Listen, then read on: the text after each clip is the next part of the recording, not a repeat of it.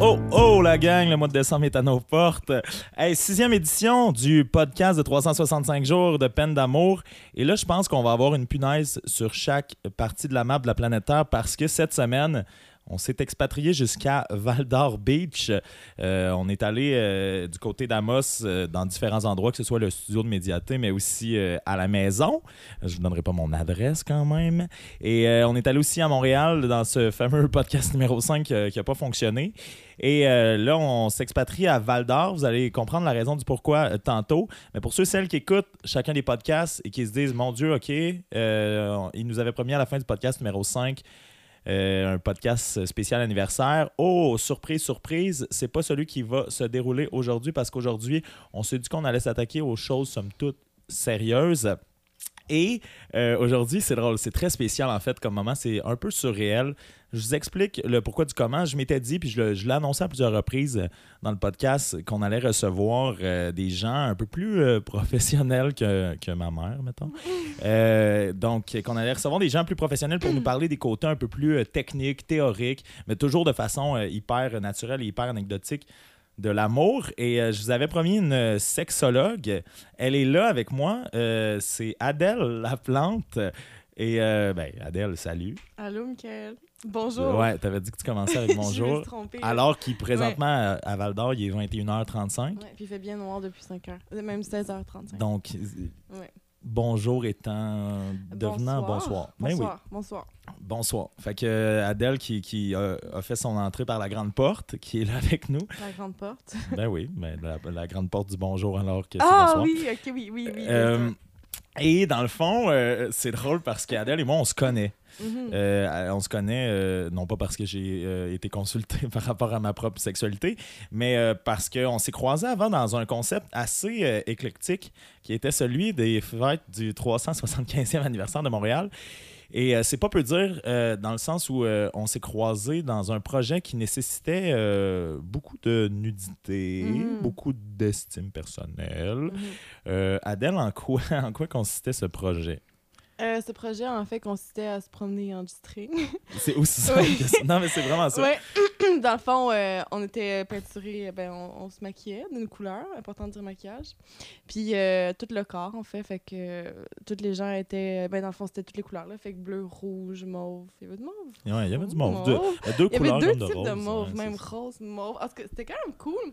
Puis le projet consistait à se promener dans la ville en bobette de façon colorée. Puis c'était pour euh, célébrer la diversité. C'était ça la mission, en fait, du projet. Mais finalement, on a vécu vraiment beaucoup de choses. Beaucoup, beaucoup de choses. Et Ouais. euh, ce qui est quand même fou aussi, parce qu'on dirait que le destin euh, fait son travail, c'est que c'est aussi là que j'ai rencontré l'ex-copine Mhm. dont je vous parle depuis le début du projet. C'est aussi dans ce type-là. Elle n'était pas en G-string, elle était plus du côté des régisseurs. Mais euh, donc, Adèle a assisté aux premières loges, euh, Mhm. entre guillemets, de cette relation-là et assiste. À, ben, à ce qui suit la finalité de, cette fameuse relation-là en étant là au podcast avec nous. Donc, on dirait qu'on boucle la boucle. Et euh, le- je voulais euh, commencer le podcast avec ça. Euh, j'ai dit euh, aux gens quand j'ai parti ce projet-là que j'allais être le plus honnête possible dans toutes les facettes de, ma personne. Et euh, tantôt, j'ai failli le faire, puis on s'est dit qu'on allait garder. Ben, j'ai dit qu'on allait garder ça pour le moment du podcast. Puis, euh, fait Adèle, je tiens à m'excuser parce qu'Adèle et moi, on est devenus euh, quand même amis assez rapidement sur le projet. Et à un moment donné, j'ai complètement arrêté de lui parler sur Facebook pour aucune foutue raison. Et là, tantôt, euh, elle, elle me disait qu'elle comprenait, mais je tenais quand même à, à officialiser mes excuses sur euh, les interwebs et euh, sur euh, la voix hertitienne, comme on dit, Mhm. euh, devant probablement huit auditeurs. Mais quand même, je m'excuse, Adèle. Puis je suis très content de te recevoir. Puis c'est, comme tu le disais tantôt, le début de, de- de notre nouvelle amitié qui se La régénère. continuité, en fait. Ben oui, je suis vraiment contente, moi aussi. C'est drôle le destin, des fois. Ouais. Parce que Ouais. là, dans le fond, euh, on dit c'est drôle le dessin des fois. T'es à Val d'Or, toi t'es originaire de Gatineau, Ouais. t'es allé étudier à Montréal, et là t'es rendu à Val d'Or parce que. Parce que je suis sexologue. Mais t'es pas sexologue à Val d'Or, t'es sexologue À à. Ouais, Kitsake. Là, on, on- on va, on va en revenir euh, plus tard là-dessus, dans le sens où euh, Mhm. on commencera pas nécessairement avec euh, cette, cette portion-là de, Ouais. de ta vie. Ouais. Euh, Raconte-moi ce qui. euh, ben, la genèse, là, ce qui t'a mené à devenir sexologue? Mhm. Euh, sexologue. pourquoi je suis devenue sexologue? Ça me fait rire encore de le dire, là. Que t'es une sexologue. Ouais, c'est quand même drôle, en fait, comme titre, là. C'est un drôle de Juste titre. les logs, c'est... c'est absurde- c'est- Je trouve ça quand même drôle, mais le sexe, sexologue, c'est très drôle, en fait. Puis pourquoi je suis devenue sexologue? Ben, ça a commencé... euh, J'ai toujours eu un regard un peu poétique sur ma vie, mais ça me décrit bien, là, un peu comme romantisé. J'ai commencé en musique, j'aimais vraiment ça. J'aimais... J'ai... Ah, ok, c'est ça, j'ai recommencé du début. Je suis Mais de quel instrument tu jouais? Ok, Piano non, classique. continue, ok, j'ai continue. commencé du début. Je viens de Gatineau, puis je suis partie super petite à 17 ans pour me rendre euh, à Montréal, puis étudier au Cégep Saint-Laurent en piano classique. C'était comme mon rêve. Fait que j'ai fait ça, j'ai rencontré des gens extraordinaires, je me suis comme ouverte à Montréal, à la ville, aussi à l'art. C'était une période de ma vie super artistique, j'ai trippé, j'ai vraiment appris beaucoup sur moi à travers la musique. Puis à travers les gens aussi que j'ai rencontrés là-bas, c'était un parcours extraordinaire, puis ces gens-là, c'est encore mes amis. On a vécu des choses super fortes ensemble, dont la grève étudiante, qui était un moment fort pour moi parce que j'étais vraiment militante. Puis euh, je suis arrivée à Montréal. Puis pour moi, Montréal, c'était comme la ville du militantisme. Puis T'es arrivé à je suis arrivée pendant, en 2012. En 2012, bang dans la go, grève? bang dans la grève. Oh boy. J'ai capoté. Après ça, j'ai été désil- désillusionnée super rapidement parce qu'il y avait eu. euh, C'était la première fois que j'ai exposé, dans le fond, à la violence, la violence policière. J'ai vu genre, mes amis se faire tabasser, fait que ça a été vraiment dur pour moi. Fait que ça m'a comme cassé un peu par rapport à mon militantisme rapidement. Après ça, je me suis orientée vers la musique. J'ai beaucoup pratiqué. J'ai beaucoup compris la vie à travers la musique, puis notamment, euh, c'est important de le dire, le principe de comme tension-résolution, que moi me parlait beaucoup parce que la musique s'est basée sur ce principe-là. Je trouve que c'est aussi un principe psychique qui nous rejoint toutes. Dans le fond, la plus grande jouissance qu'on peut retrouver, c'est comme dans l'écart qui se trouve entre une résolution puis une tension. Puis plus qu'on va chercher des tensions fortes, fait qu'il y a des gens qui ont besoin d'aller chercher très très fort, puis plus qu'on va chercher une résolution forte, plus que ça a un potentiel jouissif qui est important. Fait que pour moi, comme la musique, ça l'exprimait ça aussi. Puis j'ai vraiment tout adoré de ça. Et euh, j'ai rencontré une professeure en philosophie qui m'a vraiment marqué, Maillon Basique. C'est important pour moi de la plugger parce qu'on se parle encore, puis je, on, je tripe sur elle. Pourquoi elle t'a marqué? Euh, sa vision de la vie, en fait. C'était la première qui me parlait de la philosophie de manière tellement passionnée. Puis euh, ce qu'elle disait, c'était tellement beau. Puis j'étais beaucoup dans une période de ma vie où est-ce que j'étais comme socio-constructiviste. là. Je pensais que toutes les choses étaient un construit social, que le genre féminin n'existait pas, que le genre masculin n'existait pas. C'est une période de ma vie où que je lisais beaucoup Simone de Beauvoir, là, qui est celle qui a écrit la Bible du féminisme, le deuxième sexe. Que dans le fond, on n'est pas femme, on devient. J'étais vraiment dans cette perspective-là. Puis elle, elle m'a apporté un autre regard sur la philosophie puis sur la vie en général. Et Est-ce sur la qu'elle a sexualité. déconstruit un peu tout ce que... Oui, parce qu'elle elle suivait beaucoup son... Sais pas comment expliquer, mais son intuition. Ouais. Comme elle... euh, c'est aussi une écrivaine. Puis, euh, comme dans son processus de création, comment est-ce qu'elle... Ben, j'aimerais ça que tu... J'aimerais ça qu'elle le dise elle-même, là, parce qu'à chaque fois qu'elle parle, je, je- je capote, mais qu'elle suit beaucoup, en fait, son processus euh, de création de manière intuitive, donc elle se laisse guider par ce qui l'entoure, puis par ce qui lui parle. Puis elle... euh, c'est la première qui me parlait de la psychanalyse, notamment, avec beaucoup de, de passion. Puis elle trouvait ça super intéressant. Puis autour de moi, tous les gens euh, critiquaient au bout de la psychanalyse comme quoi c'était pas vrai. Puis finalement, aujourd'hui, c'est une des psychologies qui me parle le plus parce que c'est super littéraire, c'est super philosophique comme psychologie. Parce que c'est comme si tous les contes, euh, puis toute l'histoire de l'humanité représentait en fait la psyché. C'est comme si on est capable de voir les personnages psychiques à l'intérieur de nous, à l'extérieur de nous. Moi, c'est comme ça que je le comprends. Puis elle, elle l'avait expliqué comme ça, puis moi, j'adorais ça. Puis c'est une période de ma vie aussi que je cherchais beaucoup de réponses. J'avais beaucoup de questions, fait que pour moi, la philo, ça me semblait être une option. J'avais aussi déconnecté de la religion. Quand j'étais petite, je croyais beaucoup en Dieu. Puis j'avais arrêté tout ça, puis je me suis dit, je vais aller en philo pour me comprendre. Et évidemment, c'est une erreur, parce que je me suis vraiment pas compris. C'était l'inverse, là. Complètement l'inverse. Et là, je suis rentrée en philo. euh, ça a été tough, parce que j'ai comme été confrontée à des lectures que j'avais jamais lues, des choses que- qui étaient vraiment difficiles. Puis, à un moment donné, je suis tombée sur Bergson, Henri Bergson, qui est un philosophe, que lui parlait de l'élan vital. Puis, euh, dans le fond, ce qu'il disait, il y a vraiment question euh, de traditions en philosophie qui, qui est par rapport à la finalité puis la mécanique. Puis, il dit que ça, ça revient au même, puis que dans le fond, la vie.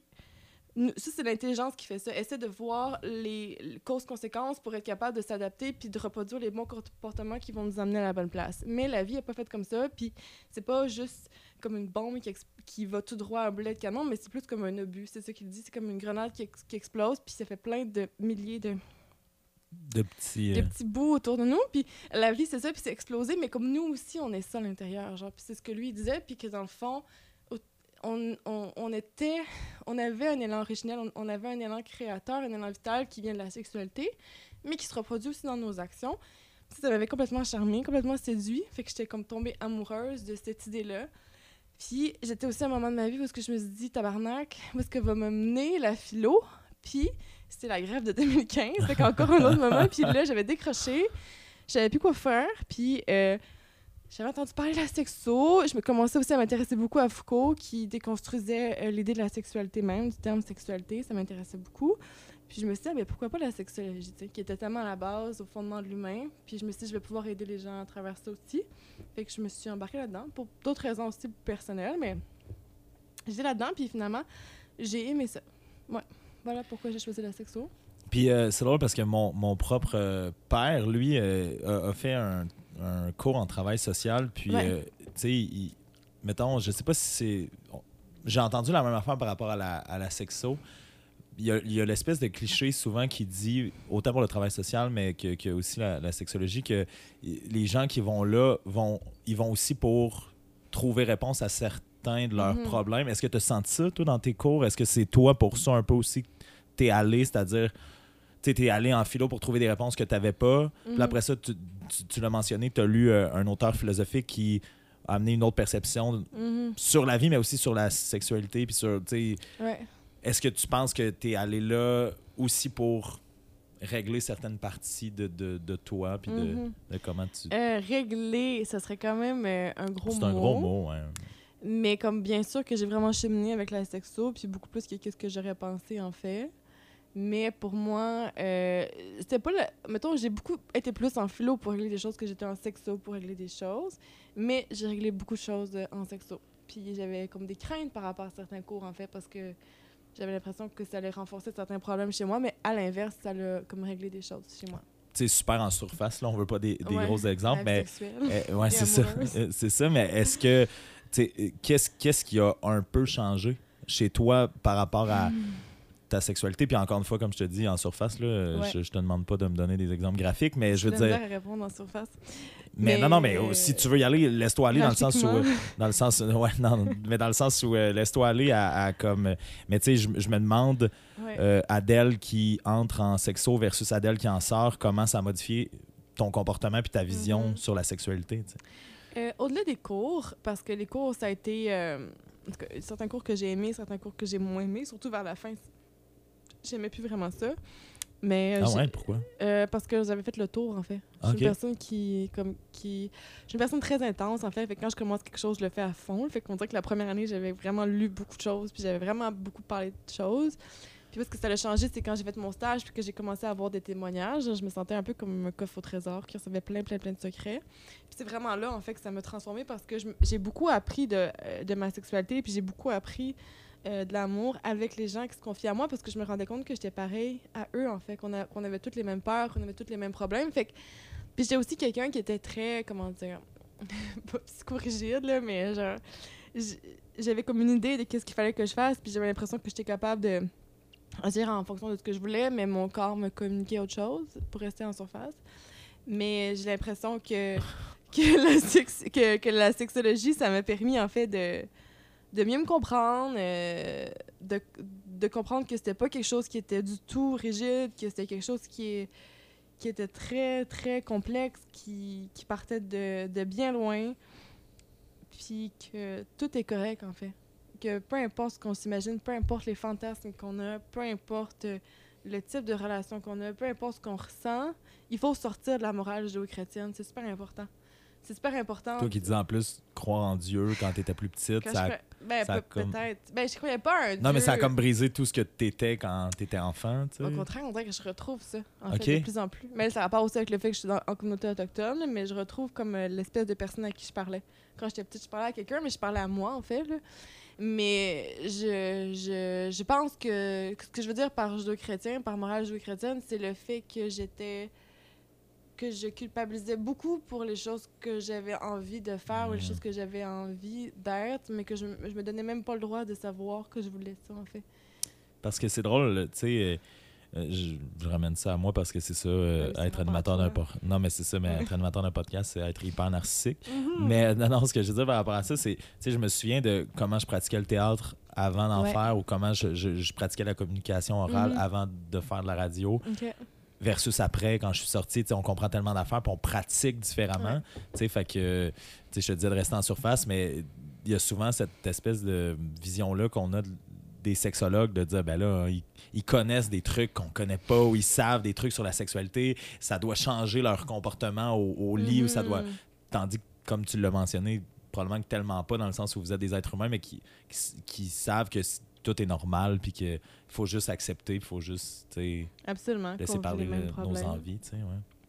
Ben, c'est ça, un petit peu comme qu'on se disait. Moi, comme quand justement tu me parlais que tu étais en théâtre puis que tu avais fait de la radio, tu m'as confié que tu étais une personne gênée. Est-ce que j'ai le droit de le Oui, dire? oui. Non, non, non, non, ben oui, non, je m'en cache pas. Euh, que tu étais une personne gênée. Puis pour moi, justement, je trouvais ça spécial parce que je me suis dit, mon Dieu, tu sais, il est tout le temps, euh, tout le temps avec les gens, tout le temps en train d'être sur scène ou comme de d'avoir un regard sur lui. Fait que je me disais comment est-ce qu'il fait pour tolérer ça alors qu'il est gêné, tu sais. Mais je pense que c'est un peu la même chose Un avec dur le- combat. un dur combat.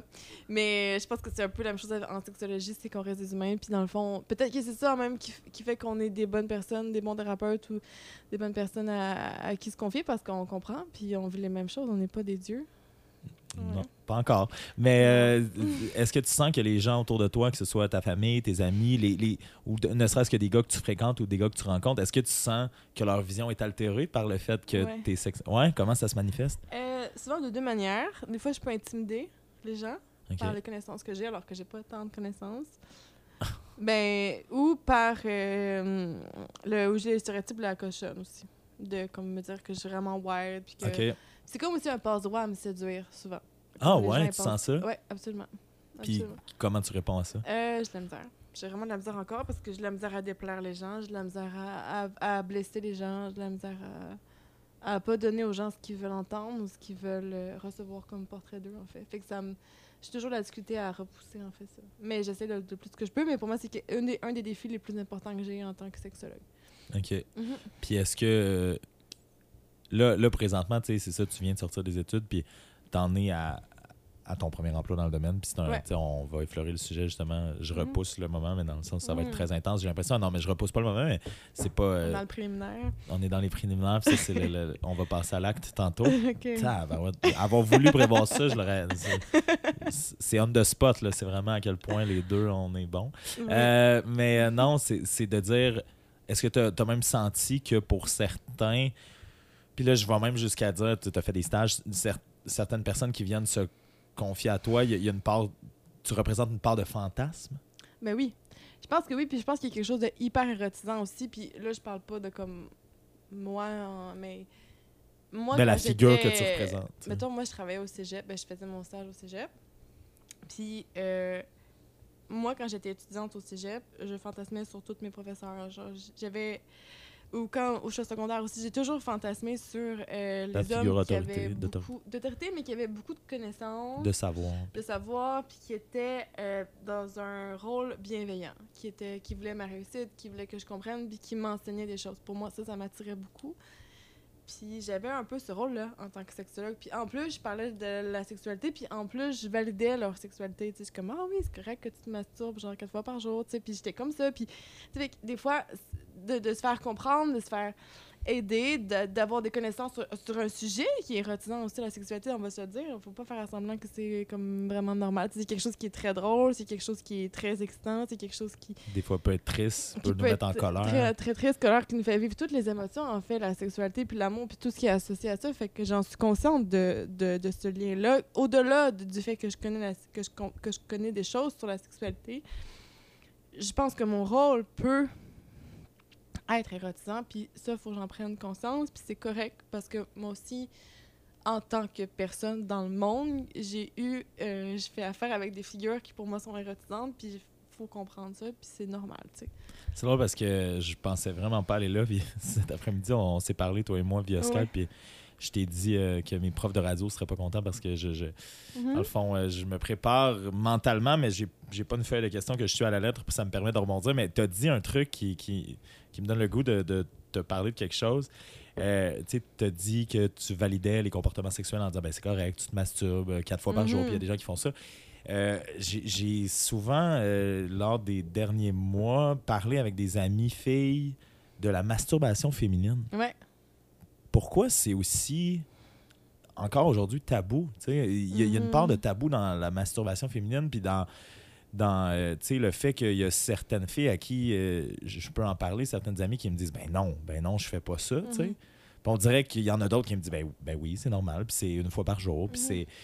Puis euh, je me demande qu'est-ce qui fait que- qu'il y, a- il y y a cette espèce d'écart-là. J'ai l'impression que chaque gars à qui je Mhm. parle, c'est d'un, c'est pas un tabou, de deux, on en fait des blagues, de trois, on se Ouais, dit, ah ben, c'est arrivé un matin, puis on Ouais, est capable d'en parler comme si euh, on parlait de, de- de manger une pomme. Mhm. Puis les filles, il y a quelque chose de tabou, il y a quelque chose, il y a certaines filles qui gèrent mal leur. euh, Je m'excuse, je te coupe, mais est-ce que tu as non, pensé à ton analogie que tu dit? C'est comme manger une pomme. ben, Mais non, ça fait directement référence à Adam et Ouais, Ève. ouais, ouais, non, En mais plus, je. ben, ouais. oui, oui, c'était voulu. T'as voulu? Non, pas tout, pas tout, pas tout, préparé des questions, là. Ouais, ouais. Non, je me suis dit, faire, je vais faire une analogie à Adam et Ève au moins une fois dans le podcast. Mais non, non, non, pas tout. Non, c'est drôle parce bon? que c'est, le cerveau fait des liens. Mhm. Mais euh, pourquoi c'est aussi tabou chez les femmes encore aujourd'hui de, de parler de masturbation ou de juste dire que ça Mhm. arrive? C'est une belle question. Puis je suis contente d'y répondre. En fait, ben, moi, ce que je pense, c'est que le pouvoir féminin, non, le plaisir féminin, c'est un grand pouvoir parce que ça dit aux gars qu'ils ont, que les femmes n'ont pas besoin d'eux pour avoir du plaisir. Mhm. Puis moi, je pense que c'est ça. Puis je vais plugger tranquillement les communautés autochtones. Mais j'avais justement, euh, avant que je m'incruste, que je m'invite à Kitsakik, j'avais lu, j'avais lu des légendes sur la sexualité. Puis il y en avait une qui c'était par rapport au vent. Puis euh, le vent du sud. Une légende que je trouve vraiment belle. Que c'était à tous les printemps. euh, les femmes étaient vraiment, euh, comme, comment dire, pas excitées, mais elles étaient euh, plus dans une énergie sexuelle. Parce qu'il y avait le vent du sud qui était un vent chaud et doux qui caressait leur visage, leur peau, toute leur peau. Puis on se rappelle que c'est vraiment important la peau en sexualité et en amour. Et durant ces caresses-là, les femmes, elles, elles éprouvaient un grand plaisir, puis elles en jouissaient parce que c'était une légère caresse sur leur, sur leur peau, en fait, puis c'était vraiment très agréable. Et les hommes, ça les rendait jaloux parce qu'ils se disaient, euh, ben là, comment ça se fait que les femmes préfèrent le vent à nous? C'est nous qui avons euh, le pénis et beaucoup d'autres choses. Et à un moment donné, le vent du Sud leur a dit, vous n'avez pas à être jaloux de moi, vous avez juste à faire la même chose que moi, qui est de caresser les femmes. Puis c'était comme, là, c'était genre l'enseignement de la caresse. En fait, comment caresser? Faut vraiment être doux, il faut prendre son temps, puis il faut chuchoter dans les oreilles, tu sais, puis qu'il y avait vraiment quelque chose de super érotique, puis dans le fond, ce qui était frustrant pour les hommes, je pense, c'est de voir que les femmes avaient accès à ce plaisir-là et que la femme jouit pas de l'homme, mais qu'elle jouit d'abord de son corps. Ça, je pense que c'est vraiment quelque chose qui est ancré dans l'histoire, puis que ça peut faire peur de savoir que la femme peut éprouver beaucoup de plaisir à se masturber. Mais pourquoi la caresser. femme, elle en profite pas, tu sais, de ce pouvoir? Pourquoi elle s'octroie Ouais. pas ce pouvoir-là, tu sais, dans le sens où au-delà, c'est drôle parce que je trouve que le tabou de la masturbation féminine provient davantage de la femme que de l'homme. C'est-à-dire que moi, je pense à mes amies qui, fé- féminines, qui, qui, mes amies ES, qui peuvent me dire qu'elles se masturbent, tu sais. Puis Mhm. d'un, j'en, j'en fais pas de cas dans le sens où on peut en parler, puis c'est cool parce que moi-même, euh, là, je vous l'avais en grande primeur, euh, je me masturbe. Oh my God. Oh, comment, ouais, hein, les gens vont me juger. Mais non, non, mais puis je trouve qu'il n'y a rien de mal à le dire, il n'y a Mais rien de mal à en parler. Mais non. Mais on dirait qu'il y a certaines femmes qui s'empêchent de vivre ce plaisir-là pour quelque chose qui, je trouve, très. Euh, qui, qui fait un peu 1994. 94. Mais, euh, mais non, mais il y a quelque a- ouais, inside. mais il y a quelque chose qui fait, euh, qui fait très vieillot dans le fait de que ce soit tabou ou mal vu pour une fille de le faire. Mais pourquoi, pourquoi, les, les- pourquoi, pourquoi ça vient de la femme, ça? Mais parce que c'est intégré. On l'intègre depuis qu'on est tout petit. On nous apprend le conte d'Adam et Ève de manière différente. Je veux dire, juste dans tous les films nous est présenté, tout, je c'est fou comment est-ce que aujourd'hui le, le film, ça a remplacé le, tout ce qui était orateur, tout le conte, tout l'enseignement, c'est remplacé par les médias, par la publicité, puis c'est ça qui est enseigné aux jeunes filles. Que euh, les gars se masturbent beaucoup. Tu sais, on pense à tous les films américains, genre comment c'est tout le temps les gars qui sont les personnages principaux, puis comment que eux, mettons, je pense à American Pie, parce qu'ils se masturbent dans une tarte. Il n'y a pas d'équivalent féminin encore. Ben là, oui, il y a notamment le film Charlotte du fun, qui est un bon film québécois qui parle de la sexualité féminine adolescente. Mais nous, on n'avait pas ça. On n'avait pas accès à ces récits-là, à ces contes-là. Fait qu'on on savait pas qu'on pouvait s'en parler entre nous autres alors qu'on la vivait, mais on la vivait dans, dans la honte, dans la cachotterie, dans... on se faisait dire plein... Mais je sais que les gars aussi se faisaient dire des choses, mais j'ai l'impression que les filles s'en faisaient dire peut-être un petit peu plus, de genre touche-toi pas trop, sinon comme euh, ton sexe va changer, il sera pas de la même manière. Puis tu sais, il y a plein de mythes associés à la masturbation féminine. Il y en a aussi à la masturbation masculine, mais j'ai l'impression qu'ils ont été plus surmontés que ceux associés à la masturbation féminine. C'est comme si la sexualité des femmes, on était un petit peu en arrière dans l'affirmation. Mais je vois comme qu'il y a un changement de paradigme, puis qu'on on avance vers... euh, je pense que c'est ça, en fait, euh, comme justement le dernier courant féministe, qui est beaucoup par rapport à la sexualité des femmes, puis qu'elles retrouvent un plaisir, qui est par rapport à leur sexualité. Où on regarde juste aussi la, la pornographie ou, ou comment... euh, ou comment le schème sexuel est présenté dans notre société, là, de, qui est tellement orienté sur le plaisir d'un homme. Si on s'imagine la première fois entre deux personnes, ça va commencer par une érection, ça va se continuer par une pénétration, puis ça va se terminer par une éjaculation. Fait le, désir de l'homme, le, plaisir de l'homme dans le rapport sexuel, puis finalement l'orgasme de l'homme. C'est comme ça que c'est construit. Puis nous, c'est ça qu'on apprend depuis qu'on est petite, puis on, on- est dans ce modèle-là. Puis aussi, avec la pénétration, on le sait que l'organe le plus érotisant de la femme, c'est son clitoris, puis qui est plus ou moins stimulé, fait qu'elle apprend moins aussi à découvrir son corps. Fait que c'est comme tout. En fait, c'est un ramassé de plein de choses qui fait en sorte que c'est vraiment difficile pour la femme de d'avoir accès à son plaisir aujourd'hui, puis que c'est pas, il y a rien pour le montrer en fait. Je pense que c'est drôle parce que le, le texte de vendredi prochain que, que Oui. j'ai écrit, euh, je te, te l'offre en primaire. Non, non, mais Mhm. je, je te. Il parle un peu de l'idée que. Puis c'est une chanson de Kendrick Lamar, tu connais? Kendrick j'adore. Bon, euh, il y a sa chanson I dans laquelle il, il oui, dit. I euh, love myself. Ouais, mais il dit Everybody lack confidence. Puis on dirait que je réalise, j'ai comme entendu ces paroles-là, puis je me suis interrogé, puis j'ai discuté avec les gens autour de moi, puis je réalise qu'il y a personne qui a réellement confiance en soi. Ou que, puis on dirait que, qu'on, qu'on- en tant que société, on, on envoie euh, des messages qui enseignent aux gens à pas avoir confiance en eux parce que quand t'as pas confiance, ben t'achètes puis Ouais. les crèmes puis les... peu importe. Mais je trouve que c'est drôle parce que là, le lien que je fais avec la masturbation féminine, c'est. Tu sais, moi, mettons mes amis qui me disent qu'ils se masturbent, mes amis filles qui me disent qu'ils se masturbent, le message que ça m'envoie, c'est Ah, elle est, elle est à l'aise avec son Ouais. corps, elle est bien, elle se permet ça. Puis c'est. Tu sais, tu parlais d'érotisation tantôt, ben, il y a quelque chose de bien plus érotique de me dire, de, de me dire moi, ah, elle- a comme une forme de confiance en elle, elle se trouve assez belle ou, ou assez, elle est assez à l'aise avec son corps pour se permettre ça, tu sais. Ouais. Tandis que j'ai l'impression que la vision des filles, c'est quelque chose de plus euh, démonisé, puis de quelque chose de plus ah, j'ai pas, j'ai pas le droit de faire ça, puis qu'est-ce qu'on va penser de moi, puis tandis que c'est fou que on aurait juste besoin de leur dire hey non, tu sais, t'as le Mhm. droit, puis ça, ça- c'est ton corps, ça t'appartient. Puis en plus, ben, les, les gars vont te respecter pour ça, puis juste Mhm. embarquer dans, dans, dans ça avec toi, tu sais. Fait que Absolument. je trouve, ouais, je trouve ça drôle à ce niveau-là. Absolument, puis on, je suis d'accord avec toi, puis en plus, je vais me rapprocher du micro.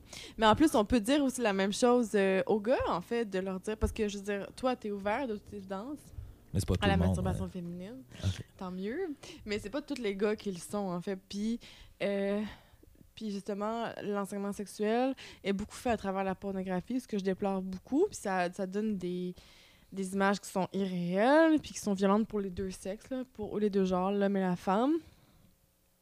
Puis, je pense que c'est la vision de la femme qui est complètement déformée, genre euh, dans tous les sens du terme. Je veux dire, l'image de la femme est pas réelle, le ressenti de la femme il est pas réel, son plaisir sexuel est pas réel. Puis quand je dis pas réel, on parle de façon très explicite les seins, la minceur, les organes génitaux qui ressemblent à ceux d'une petite fille, genre qui sont complètement épilés, qu'il y a des chirurgies plastiques, des labiaplasties en fait pour couper les petites lèvres, genre alors que les petites lèvres qui croissent, c'est un développement qui est associé à la puberté.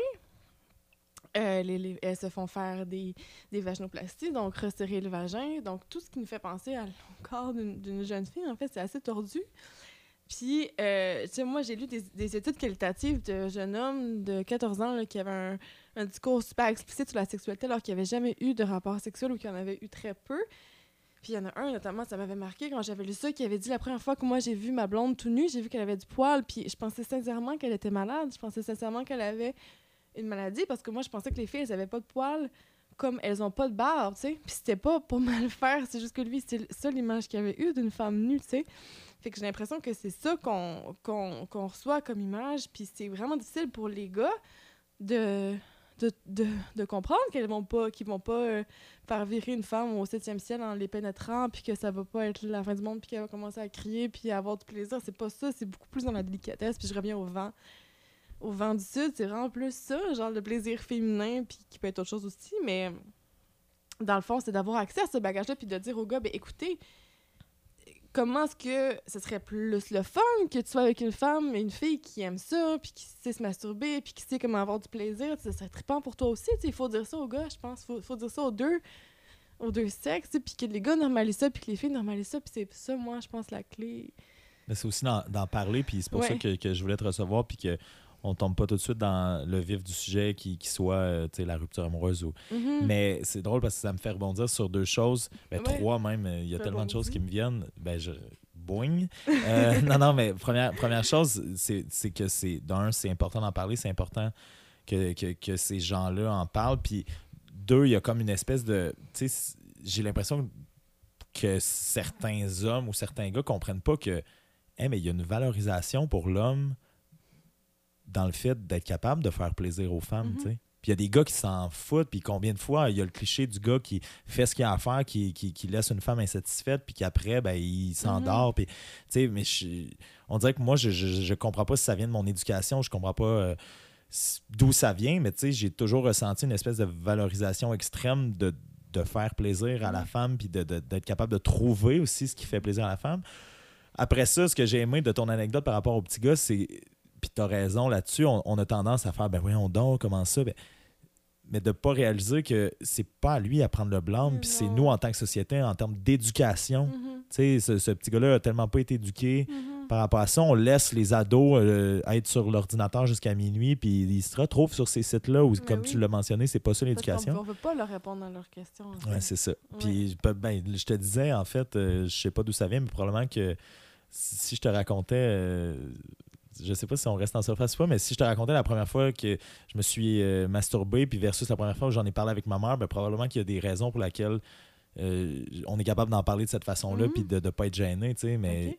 Ben, je me, sou- me souviens de ma mère qui. euh, tu sais, moi, j'ai j'ai commencé à faire ça très tôt, puis je me souviens qu'à un moment donné, ma mère, je pense qu'elle s'en est rendue compte d'une certaine façon. Moi, ça se passait dans la salle de bain, dans la douche, puis euh, s'est assise avec moi devant un match de hockey, je m'en souviens encore comme c'était hier, puis m'a juste parlé de Hey, tu sais, est-ce que, est que tu fais ça? Est-ce que c'est ça qui se passe? Puis là, je me sentais assez en confiance pour dire est donc oui. bien hot, ta mère. Ben, va écouter l'épisode 3 du podcast. puis Ok, tu... non, non, non, non, mais, non, mais j'ai eu des drôles de commentaires qui sont tous positifs sur ma mère. Donc, euh, c'est pour ça que je dis ça. Mais non, non, mais c'est. Puis, tu sais, on en a parlé. Puis elle me disait fais attention, fais juste barrer la porte parce que ta soeur, ça se peut que- Wow. qu'elle rentre. Puis, fais juste Wow. faire ça. Mais, tu sais, c'est- hyper correct. Puis, je pense Mais que ça m'a toujours euh, ouais, fait sentir à l'aise par rapport à tout ça.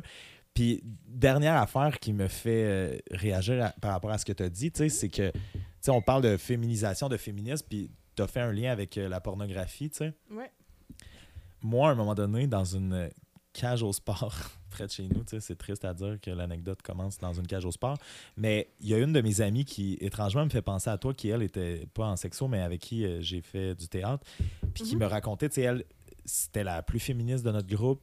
C'était euh, une, une fille hyper engagée, hyper militantiste, qui a, qui a fait toutes les grèves et qui m'a dit on n'a pas le choix, on dirait, en tant que femme, des fois, d'être aussi conditionné que ce que la société. Tu sais, elle dit je, peux, je, je réussis même pas en tant que femme à m'élever par-dessus ce que la société fait pour me conditionner parce qu'elle dit je réussis à me l'avouer, puis c'est parce que je suis honnête avec moi, puis je suis bien avec moi, mais je réussis à me l'avouer que j'aime ça être dominé Mhm. au lit, tu sais, puis j'aime ça. Puis elle dit, je le sais que ça part de bien plus loin, puis ça part de, de- de- du rapport que, que- qu'on nous enseignait que les hommes avaient sur nous.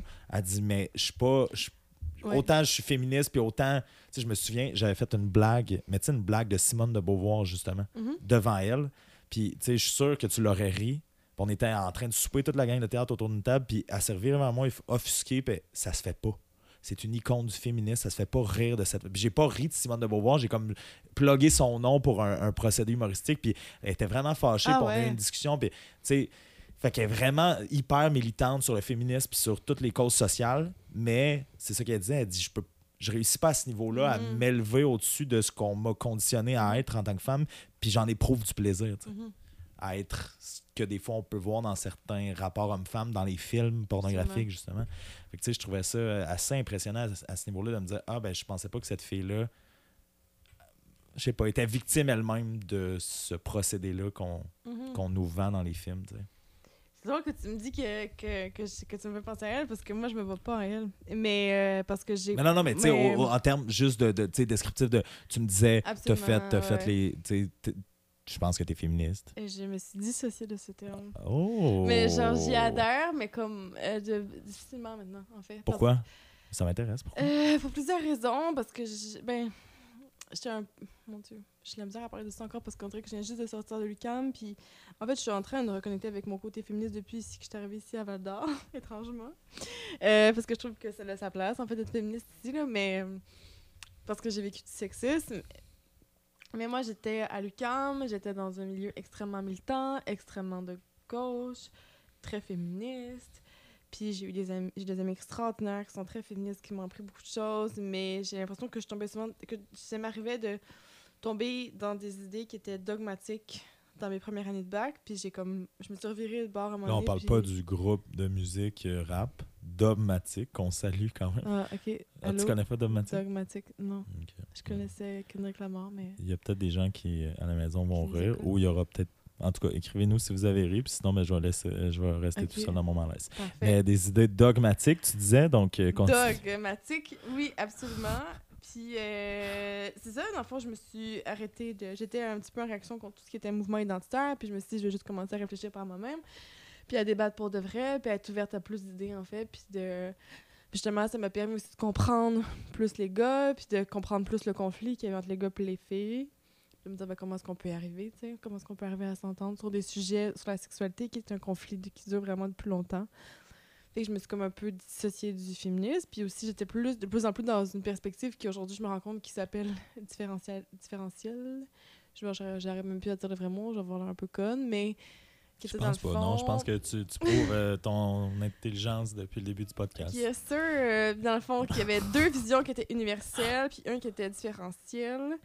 Puis universel, c'était plus par rapport à. euh, Il n'y a pas de différence entre les hommes et les femmes. Puis différentiel, c'est plus que euh, le corps féminin, le corps masculin ont euh, des fonctions qui sont différentes, en fait, qui ont des possibilités qui sont différentes, plus que fonctions, j'aime mieux dire possibilités. Puis que ça, ça nous apporte une expérience du monde qui est différente, puis qu'il faut profiter, qu'il faut jouir, en fait, de ces possibilités-là qui sont différentes, puis qu'il faut valoriser le corps pour ces possibles. Puis moi, j'avais décidé d'a- d'a- d'avoir cette vision-là plus du corps euh, de la femme, alors que c'était une vision qui était quand même féministe, mais je me rendais pas compte, moi, de justement me dire, ben moi, j'ai plus le goût de prendre la pilule contraceptive, j'ai goût de apprendre mon cycle menstruel, j'ai goût de vivre en fonction de ça, j'ai j'ai pas le goût, de, par exemple, de congeler mes ovules, qui était une, tendance qui était féministe, genre dernièrement, de, parce que pour, pour permettre aux femmes d'entrer sur le monde du travail, puis de, de pouvoir avoir des enfants plus tard, de retarder le projet de la maternité, moi j'ai dit, ben, j'ai plus envie que le monde soit, soit fait autour du corps de la femme, mais je me suis rendu compte que ça aussi, dans le fond, c'était une posture féministe, mais qui était différente de celle à laquelle j'avais été exposée, qui était celle de Simone de Beauvoir que j'avais lue plus petite.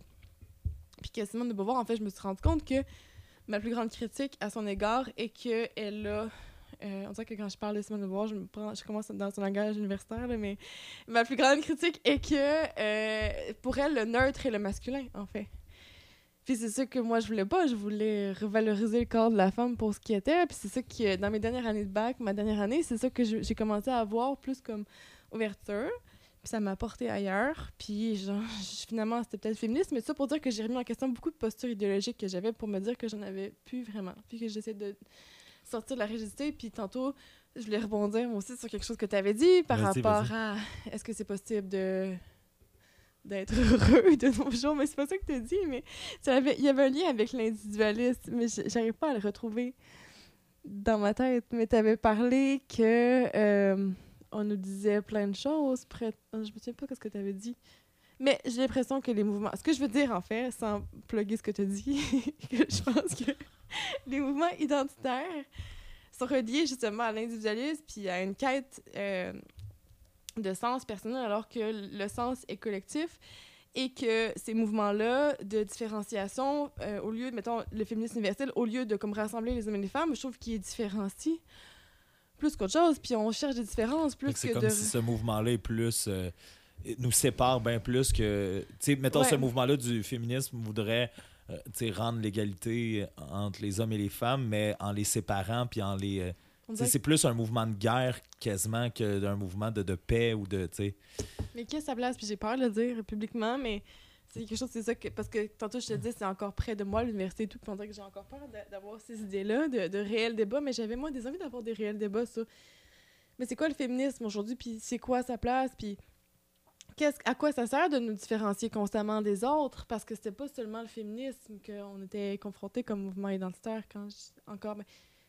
Comme je dis, euh, parce que en ce moment, je suis en transition de vie, puis je vis beaucoup de choses, de, remise en question par rapport justement au féminisme, puis je vis du sexisme ici, puis je me dis, mon Dieu, ici, ça a sa place, puis je travaille à Kitsakik, où est-ce que les femmes, euh, on parlait beaucoup du courant intersectionnel à l'université qui disait que euh, plus que tu as de pression, plus que tu t'incarnes des, différentes, euh, plus que de différences, plus que tu vas être victime de pression. Puis le nombre de différences que tu as, c'est pas des différences qui s'additionnent, mais c'est des différences qui vont se mixer. Par exemple, une femme qui est noire, elle est victime de racisme, elle est victime aussi de sexisme, mais c'est pas racisme plus sexisme, c'est une nouvelle combinaison de choses. Puis une femme noire handicapée lesbienne, on comprend que plus que tu as d'intersections, plus que tu vas être opprimé. Puis moi, j'étais beaucoup en réaction de ce, de de ce concept-là parce que je me dis ça fait juste créer des différences. Mais après ça, je m'en vais à est-ce que je vois vraiment c'est quoi être une femme autochtone. Puis je me dis, holy shit, man, ces femmes-là, genre quand elles sont victimes de violences conjugales, elles peuvent pas dénoncer leur, leur chum ou leur mari parce qu'il va se ramasser en prison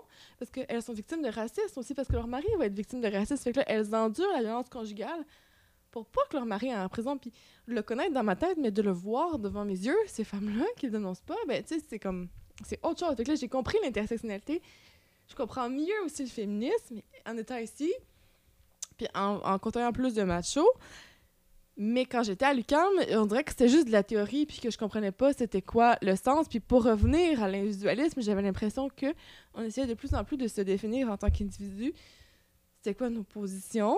Puis j'avais l'impression que ça créait plus de différences au lieu de, euh, de nous unir. Puis c'était comme aussi un justement ma prof Mayan Bazé qui avait dit ça, celle que je disais, celle que je parlais au début du podcast, qui disait que selon elle, elle parlait d'Hegel, écrit sur euh, la phénoménologie de l'esprit. Et beaucoup de l'air, il parle beaucoup de l'histoire. J'ai jamais vraiment bien compris Hegel, mais je pense que je suis pas toute seule. Il parlait de l'ère du temps, en fait, qu'il fallait toujours regarder euh, notre histoire, notre époque, en fonction de l'ère du temps. Qu'est-ce que les gens vont dire de nous plus tard? C'était quoi le courant, le paradigme qui dominait, dans le fond, dans notre société actuelle? Puis c'est beaucoup la sécurité, puis c'est vrai, puis j'ai l'impression que tous les mouvements identitaires, c'est relié aussi à la sécurité. Par exemple, être sécure dans son genre, être sécure dans son orientation sexuelle. Est-ce que je suis bi, trans, gay? Euh, ben, trans qui n'est pas orientation sexuelle, mais qui est une, identité. Mais que même moi, en fait, je veux vraiment être sécure dans qui je suis, qui, comment je fonctionne, que dans le fond, ça perd son sens, puis ça me crée plus d'anxiété, puis j'ai l'impression que c'est relié à l'individualisme. Voilà mon élan de Non, mais- mon monologue. C'est super bon. Puis ce que j'entends euh, Mhm.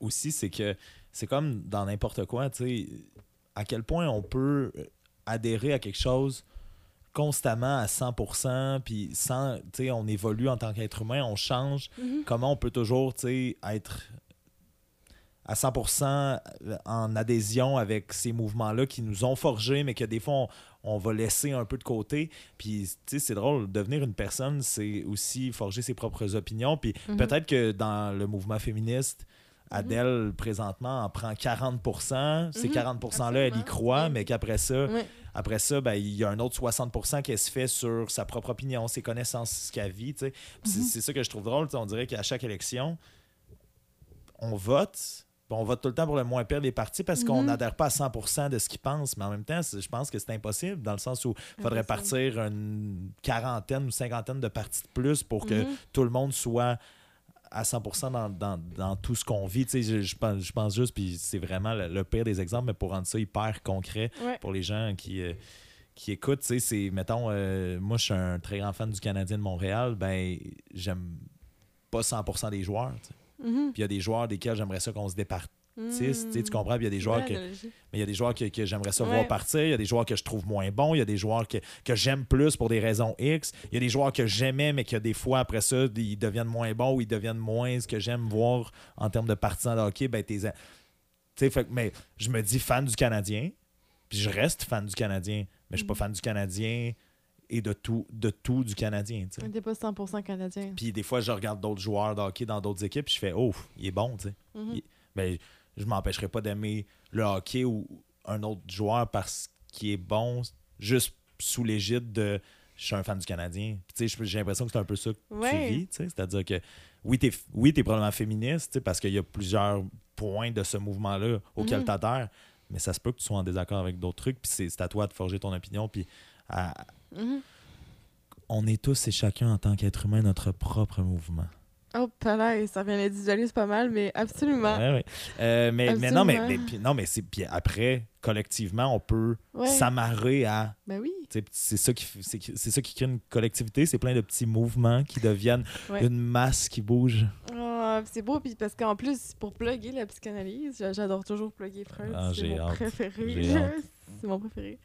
Mais, euh, pas Freud, ben plus Jung, je pense, qui disait ça, mais de, de voir en fait le reflet de la société comme le reflet soi-même, de on est en accord avec des parties de nous, puis on est en désaccord avec d'autres parties de nous, puis ces, ces parties-là, nous, sont en conflit, puis on peut s'aimer à. On n'est pas obligé de s'aimer à 100%, tu sais. On peut s'aimer à 95% ou 45%. Puis le dépendamment. 5% ou le 55%, on peut l'aimer pareil dans, dans son. dé- tu sais, dans sa. Des fois, ce qui est beau est laid et ce qui est laid est beau et vice-versa. On peut s'aimer, ou comme on peut aimer des choses qu'on déteste à d'autres moments. Et même chose pour plugger le couple. On n'est pas obligé d'adhérer 100% à la personne avec qui on est en couple non plus. On peut adhérer à 75% puis c'est en masse. souvent, on apprend aussi à apprécier les différences. Mais là, encore une fois, je Mhm. fais. Oh, on va rebondir là-dessus tantôt, Adèle, parce que là, tu as déjà extrêmement effleuré, euh, même que je te dirais que tu l'as caressé. Euh, ta Mhm. venue ici à Kitsakik, puis ce que tu y fais. euh, puis tu as comme parlé un peu de ça, mais j'aimerais que tu en parles en profondeur. Mhm. euh, D'arriver comme sexologue à Kitsakik dans une communauté comme celle-là, euh, on est loin des bancs d'école. là Mhm. qu'est-ce qui t'a frappé le plus, qu'est-ce qui t'a heurté le plus? Euh, Puis est-ce que tu t'es est-ce que tu te sens ou est-ce que tu t'es senti en arrivant réellement outillé pour ça? Euh, je vais avoir de la misère à en parler avec mon cœur. Tu peux en parler avec tes épaules, tu peux en parler avec. C'est quelque chose. Mes épaules, oui. Allô? C'est mon épaule qui parle. Ouais, ouais. Mais, euh, tu sais, pour vous dire que, avec ces blagues vraiment plates, euh, j'ai, dernièrement, j'ai aidé du monde fa- Facebook de la communauté. la blague de l'épaule. Non, mais je fais, vraiment, on va peut-être partir un sondage, la blague de dogmatique ou la blague de l'épaule, à savoir voter, voter pour la pire. Euh, oui, absolument, la pire. La pire, c'est une bonne idée. Mais Non, continue. ce que je veux dire, c'est que j'ai aidé du monde Facebook. Ça me- euh, du monde Facebook étant des gens de la communauté, je les ai aidés comme amis. Parce que j'ai décidé que j'allais offrir mon amitié, puis pas juste l'intervention. Puis ça, c'est quelque chose qui va complètement contre mon ordre professionnel. Puis ça m'a créé de l'anxiété, en fait, parce que ça rentrait beaucoup dans mon intimité, puis beaucoup dans ma vie privée. Puis j'adore parler de Kitsakik, j'adore parler de ça. Je vis vraiment beaucoup de choses, mais je vais avoir de la misère à en parler de façon complètement ouverte. Euh, Mais le pire, c'est que je veux même pas nécessairement que tu me dises euh, des exemples de Ah, il s'est passé ça, ça, ça. Ah non, je vais pas donner l'exemple. Ok. Mais ramène ça sur toi, tu sais, c'est-à-dire, tu te sentais-tu outillé? Comment t'as vécu Non. ça? Puis, euh, est-ce tu comment Mhm. ça t'a heurté, Mhm. Adèle euh, la plante, personnellement, tu sais? Adélis Manuel Fita Ouais, pour ceux celles qui voudraient la- l'ajouter. sur Facebook. Allô? Elle offre son amitié, pas oui, juste je fais mon l'intervention. amitié, je fais mon amitié à tout le monde. Dans la manipulation bienveillante. Euh... ça pour dire que pour moi, ça kick, ça a changé ma vie. Puis C'est pas une joke. Je, non, le- je, c'est le- ça. je le dis de manière euh, 100% sincère, puis j'ai jamais été autant confrontée à de la souffrance. Pour les gens qui savent pas, genre Kitsakik, c'est en Abitibi, c'est dans le parc de la Vérandrie, puis euh, c'est les Autochtones, les Anishinaabe, qu'on regroupe euh, parmi les Algonquins. Et euh, je savais pas, moi, qu'il existait ces gens-là avant de me rendre là-bas, puis avant d'être engagée là-bas, puis on m'a quand même engagée, puis on m'a quand même ouvert les portes. Puis ce qui est vraiment comique, c'est qu'ils désiraient avoir une sexologue qui avait pas beaucoup d'expérience. Justement, pour comme. Je me vois un peu comme Jane Goodall, qui avait pas du tout d'expérience avec les singes, mais qui, dans le fond, a basé sa, sa méthodologie sur les singes parce qu'elle a appris avec eux. Puis je parle pas des Autochtones comme des Non, singes, non, mais. Je sais, je sais. ça peut faire Mais- glissement de terrain assez rapidement. Mais euh, ça pour dire que je suis vraiment contente d'être là puis de ne pas savoir grand-chose parce qu'en étant là, j'ouvre vraiment mon cœur à, à ces personnes-là. Puis ils sont extrêmement généreux, généreux de leur personne. Euh, ils habitent dans le bois, genre dans la forêt boréale. Il y a une connaissance du bois comme moi, j'ai jamais rencontré des gens avoir une connaissance du bois. Tu rentres là, c'est tellement beau, c'est à côté du grand lac Victoria, puis c'est vraiment inspirant, puis tu sais que pour eux, les arbres, c'est c'est les ancêtres qui sont dans les arbres parce que c'est communique entre la terre puis entre le ciel. Fait que c'est super poétique. Tu rentres là puis c'est super poétique. Les gens sont vraiment po- poètes quand ils te parlent de la nature puis c'est vraiment le fun à entendre. Puis j'avais besoin de ça parce que moi, je sortais de Montréal, j'habitais sur la rue Ontario dans Hochelaga et j'étais plus capable. J'étais en train de faire une dépression. J'avais besoin de la nature beaucoup. Puis j'ai été là, ça m'a beaucoup inspiré. Les gens m'ont beaucoup inspiré, mais j'ai été aussi confrontée à beaucoup de souffrance, beaucoup de laideur. On sait la colonisation, ça le fait mal. C'était un génocide. Puis quand génocide, c'est pas un génocide culturel. là. Les gens sont détruits de ça. Ils ont de la misère à s'en relever. Beaucoup de trauma. Et des traumas intergénérationnels. J'aime bien dire le mot épigénétique, un mot que j'ai appris dernièrement, qui veut dire que dans le fond, c'est transmis à travers le gène même. Intéressant, c'est transmis de la grand-mère à l'enfant Wow. parce que euh, mon petit côté féministe de grand-mère parce que euh, dans le fond la grand-mère elle a déjà ses ovocytes qui, les, qui sont les ovules qui ont été conçus dans le ventre de sa mère fait qu'ils peuvent pas changer fait que elle peut pas transmettre son l'acquis héréditaire à son enfant mais pendant qu'elle va qu'elle avoir son enfant dans son ventre, elle va transmettre l'information aux ovules de sa petite fille, de son fœtus. Fait que ça va être intergénérationnel. Puis c'est ça que le mot épi- épigénétique veut dire, c'est que c'est transmis à la descendance d'après dans les gènes. L'acquis est, est transmis comme ça. Puis le code génétique étant super complexe, puis super lourd, le, le code génétique humain, c'est extrêmement lourd. Fait qu'on met juste l'essentiel, mais souvent des traumas aussi puissants ils peuvent être transmis. Et ça, c'est transmis à travers euh, les communautés autochtones. Puis juste pour vous dire, le pensionnat, ben, les plus jeunes pensionnaires, ils ont à peu près 40 ans. Fait que ça fait pas longtemps, là. Ça fait vraiment ça. pas longtemps, là. Puis j'ai entendu des histoires comme je pensais pas entendre dans ma vie. Euh, je me rends compte que mes blessures... Je veux pas réduire mes blessures parce que j'en ai des blessures, mais c'est pas comme eux, tu sais. Mes blessures sont pas comparables, puis c'est difficile pour moi à, à concevoir. Puis j'aimerais ça conter une histoire que je t'ai dit sur Facebook dernièrement parce que j'étais vraiment émue de cette histoire-là, puis je voulais Oui, te la raconte, raconter. Je vais la raconter. Parce que pour moi, c'est l'histoire la plus importante, euh, une, des plus, une des plus importantes que j'ai vues dans ma vie, puis je le dis, qui est que euh, j'ai été invitée à la rencontre de femmes autochtones Québec, dans le fond, dans les, femmes euh, de la communauté qui se sont rencontrées entre elles pour, euh, pour euh, établir un plan d'action contre, les- violences sexuelles. Donc, ce qui est vraiment incroyable. Tu sais, on parlait tantôt de politique, que les femmes entre elles se rencontrent dans la communauté puis qu'elles mettent en place un plan d'action. Moi, ça me, ça me bouleversait. Je trouvais ça juste incroyable. Tellement beau, genre, qu'elles se mettent ensemble puis qu'elles savent pas à quel point elles sont incroyables. Parce qu'on fait pas ça ici. Je, je rencontre pas les femmes de mon quartier, moi, pour savoir ce qu'on va faire pour que ça aille mieux. On, on, on fait des choses comme hashtag MeToo, ça fonctionne, mais on se rencontre pas, tu sais. Mais c'est pas une rencontre physique. là, pas- Mais je sais qu'il y en a qui le font, mais tu sais, elles, c'est vraiment toutes les femmes qui se rencontrent. Je trouvais ça vraiment hot. Puis les mères, puis les grands-mères, les coucoums qu'on les appelle, Mhm. les grands-mères. Puis euh, elles, euh, elles étaient vraiment tristes, en fait, de, de ce qui se passait dans la communauté. Puis je veux pas rentrer trop dans le détail parce que je, je veux respecter la confidentialité. Mhm. Mais euh, ce qu'elle disait, c'est qu'elle avait beaucoup de peine, puis elle pleurait beaucoup, en fait. Puis c'était une écoute sincère que tout le monde avait envers elle. Puis quand on écoutait, après ça, les gens, euh, ils faisaient juste dire merci de ton partage. C'était tout. Puis elle disait merci de m'avoir écouté. Puis il n'y avait aucun autre commentaire que juste l'écoute pure. Il n'y avait rien d'autre à dire. Puis moi, j'avais envie de répondre. J'avais envie de dire ben oui, moi j'apporte de l'espoir, mais j'avais pas à dire ça. Puis j'avais juste à fermer ma gueule, puis à juste à l'écouter. Puis là, ça, m'a qu'on fait pas tout le temps. Hein? Ce qu'on a de la misère à faire aujourd'hui, on, Absolument, parce on veut a tout le temps mettre son, son- notre grain de sel, hein, notre petit commentaire, comme sur Facebook, notre petit commentaire. petit commentaire rapide. Ou notre petit j'aime de dire Hey, quand tu dis ça, c'était. Ouais. Yes, man. Tu sais, tu comprends? Ben oui. Mhm.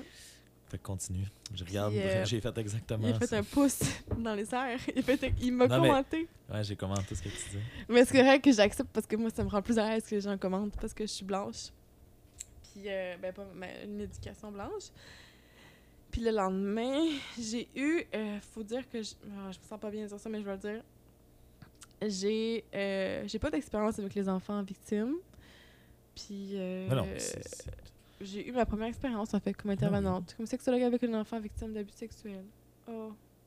Je dirais que je me sens pas bien dans la confidentialité de ça, mais je dis rien de mal Non, non, tu fais juste, dire que j'ai fait ça dans la vie. Puis, euh... ouais, c'est ça. Puis je me suis rendu compte que ça allait être tough en esti. Puis après ça, je vais passer vite là-dessus.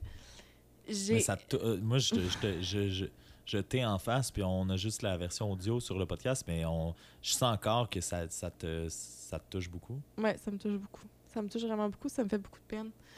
Parce que je me rends compte que je suis comme eux autres, puis je ressens beaucoup de tristesse par rapport à ce qu'ils vivent. Puis après ça, ben, l- il y avait un colloque sur Avenir d'enfants, en fait, qui était un colloque sur euh, les, euh, pour la, communauté autochtone, sur les enfants. Puis il y avait euh, Kim Morin, en fait, qui est une, euh, une éducatrice en CPE, qui, elle, est très bonne. Elle a, elle des ateliers théâtre pour enfants, puis elle est incroyable. Puis elle a, elle a mis en scène, en fait, le, un, un livre, un livre, faut pas que je pleure quand j'en parle, parce que ça me fait tellement pleurer, cette peux. histoire-là. Non, mais tu peux. Je pleurais peux. à la radio. Mais ça pour dire qu'elle avait sorti un livre qui était Le monstre, le petit monstre des émotions. Puis c'était comme un petit monstre qui avait plein d'émotions, puis plein de petits fils mélangés. Puis dans le fond, elle, elle avait mis en théâtre ce livre-là. Puis il fallait qu'on tire les fils des émotions pour les mettre dans des petits pots, puis qu'on les comprenne, les émotions. Donc là, elle, elle faisait un petit monstre qui allait pas bien. Puis là, les enfants tiraient les cordes. Puis là, c'était comme la joie. Mais c'est une artiste, là, j'arrive pas à le reproduire comment qu'elle faisait, mais t'es là, la joie, c'est quand, tout va bien, c'est quand t'es content, c'est quand t'as le goût de déplacer des montagnes, c'est quand t'as de l'énergie, puis elle mettait la joie dans le petit pot, puis là, les enfants, ils se mettaient à rire.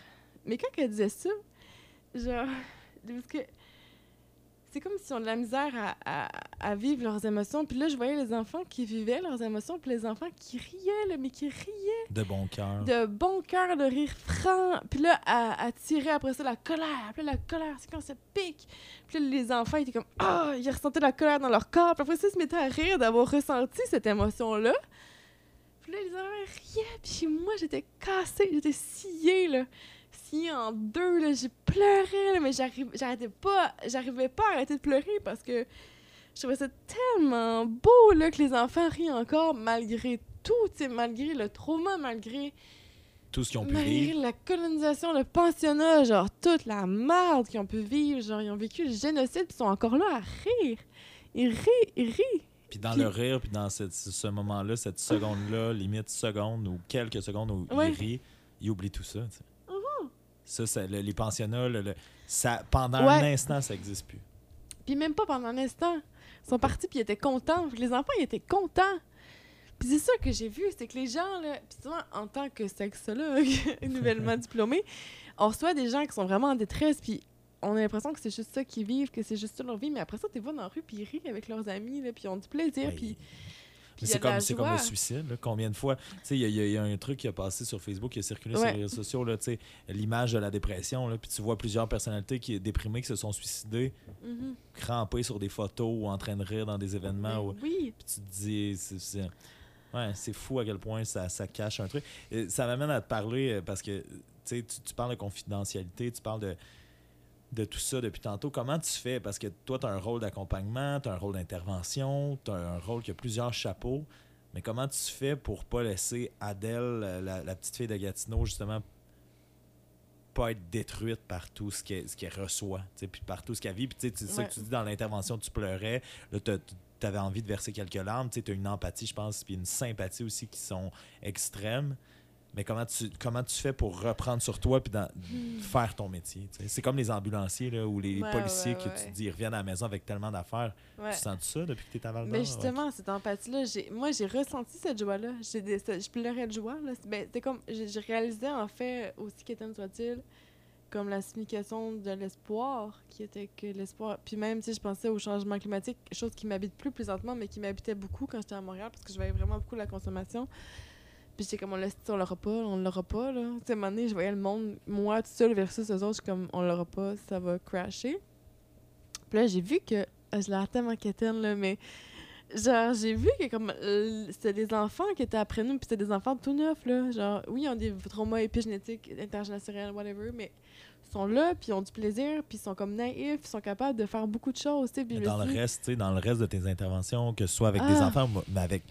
Tu te fais compter probablement par jour des horreurs euh, uh-huh. inquantifiables qu'on qu'on qu'on n'a pas à vivre, nous, sais, mettons, moi, je pense à, ben oui, au théâtre, des fois, il Uh-huh. y a certains projets que tu collabores avec, mais je veux dire, mettons, euh, je pense à ma mère, bon, qui est courtier d'assurance, il y a peut-être des gens qui ont passé au feu qui vont l'appeler, puis ça va être un highlight de son mois, tu sais, de dire, Yeah, Ouais. j'ai trouvé ça dur. Mais toi, t'en as, tu te fais marteler à chaque rencontre de traumas, puis de trucs, puis de blessures. Comment tu fais pour être capable de prendre sur toi, puis de pas te laisser emporter, submerger par cette vague-là de tristesse? Puis est-ce que tu le traînes aussi à la maison? Est-ce que t'es... Comment tu fais pour faire... Il y a Adèle, sexologue, puis Adèle, Adèle. Je suis pas bonne. Ouais, c'est ça. Je suis pas bonne. J'ai pas le. Mais c'était ça en plus, comme c'était ma limite dans toute ma vie, là. Mais en même temps, je pense que ça fait aussi partie de mes forces, ma, sensibil- ma sensibilité. Je vais pas pleurer, j'avais un rot. Mais, Non, mais, c'est pour dire mais que. je pense que ta sensibilité aussi. Ma sensibilité. ma sensibilité. euh, je suis capable de ressentir la grande joie aussi. Puis ce que j'ai ressenti à cet atelier théâtre-là, c'était de la joie. Ça a-tu libéré toute la tristesse que tu as peut-être Oui, ressentie avant? vraiment, parce que je me suis dit, shit, c'est possible. Genre, c'est vraiment possible de faire des grandes choses avec eux. Puis c'est la soirée où est-ce que je t'ai écrit, j'étais comment tu connais-tu des trucs pour genre euh, faire Mhm. du théâtre aux enfants? Parce que j'ai goût de les faire rire, j'ai goût. Puis ma collègue Caroline qui est extraordinaire, qui fait de la musique, puis que elle, euh, elle, elle, justement, elle, fait de l'art utile, là, donc de...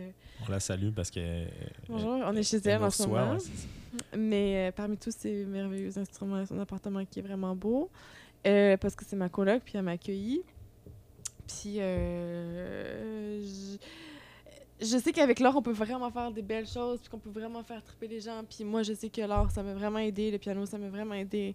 J'avais une relation très intime avec la musique, avec le piano quand j'étais mes premières années à Montréal. C'est ce qui je pratiquais vraiment longtemps dans mon petit cubicule, puis ça me faisait du bien. Genre, puis je sais que je peux apporter ça aux enfants, que je peux apporter du plaisir, euh, de la joie, que je peux leur dire que la sexualité c'est joyeuse. Fait que moi, ça, ça me motive, puis ça me permet de, de continuer, puis trouver un sens à ce que je fais. Puis j'arrive à comme mm, baigner dans genre de l'huile, parce que je me dis, je me protège en fait. Je suis comme enrobée d'une forme d'huile.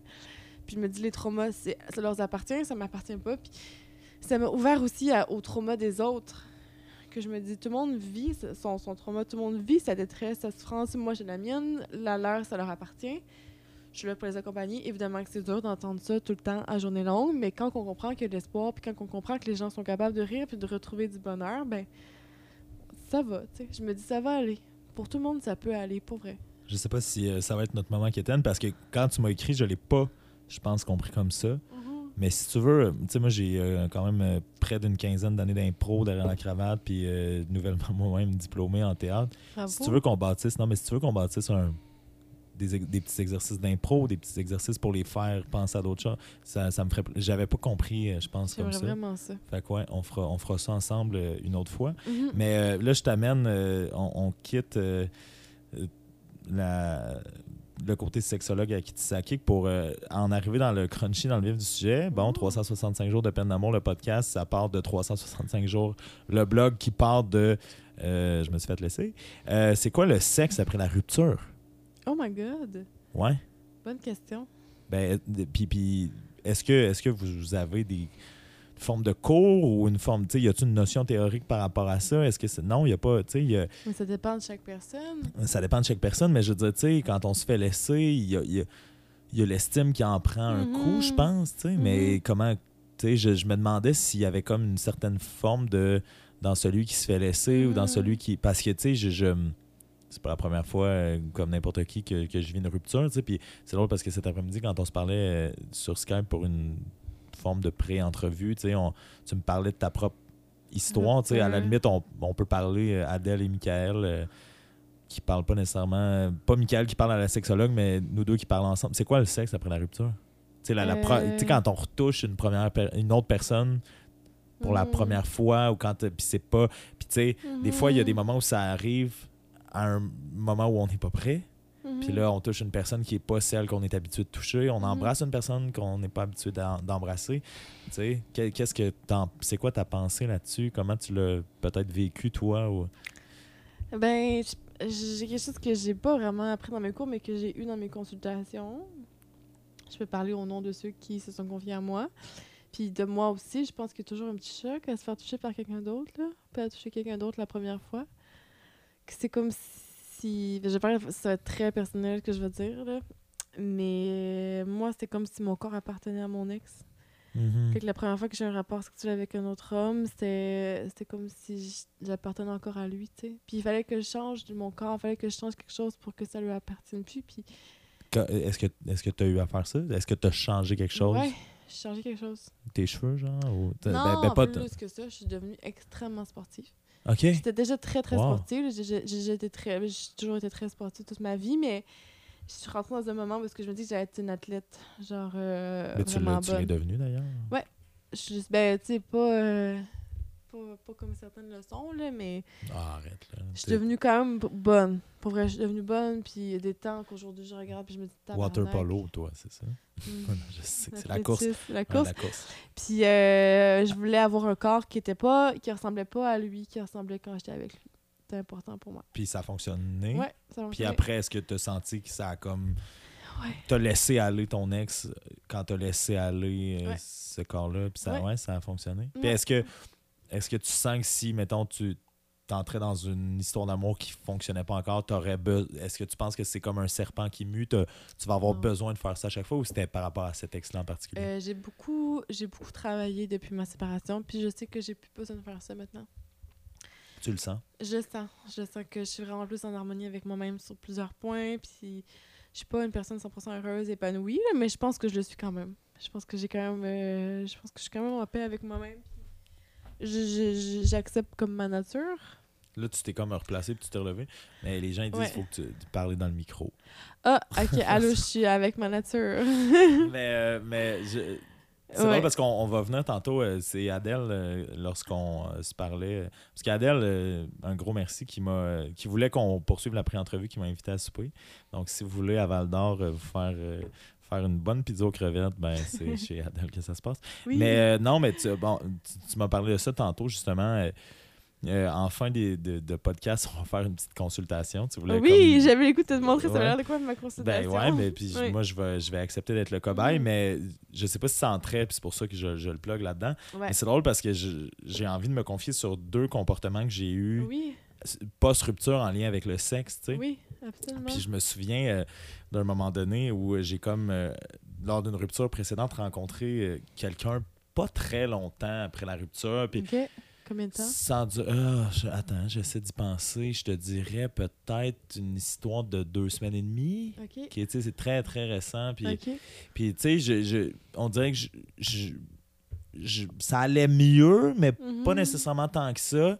Puis là, j'ai rencontré quelqu'un et je me souviens de me dire à ce moment-là, OK, puis là, la personne est plaisante, puis il se passe des trucs, puis vient le moment où on, on se retrouve dans la chambre à coucher, puis je sais pas pourquoi, tu sais, on dirait que c'est un peu comme dans les films.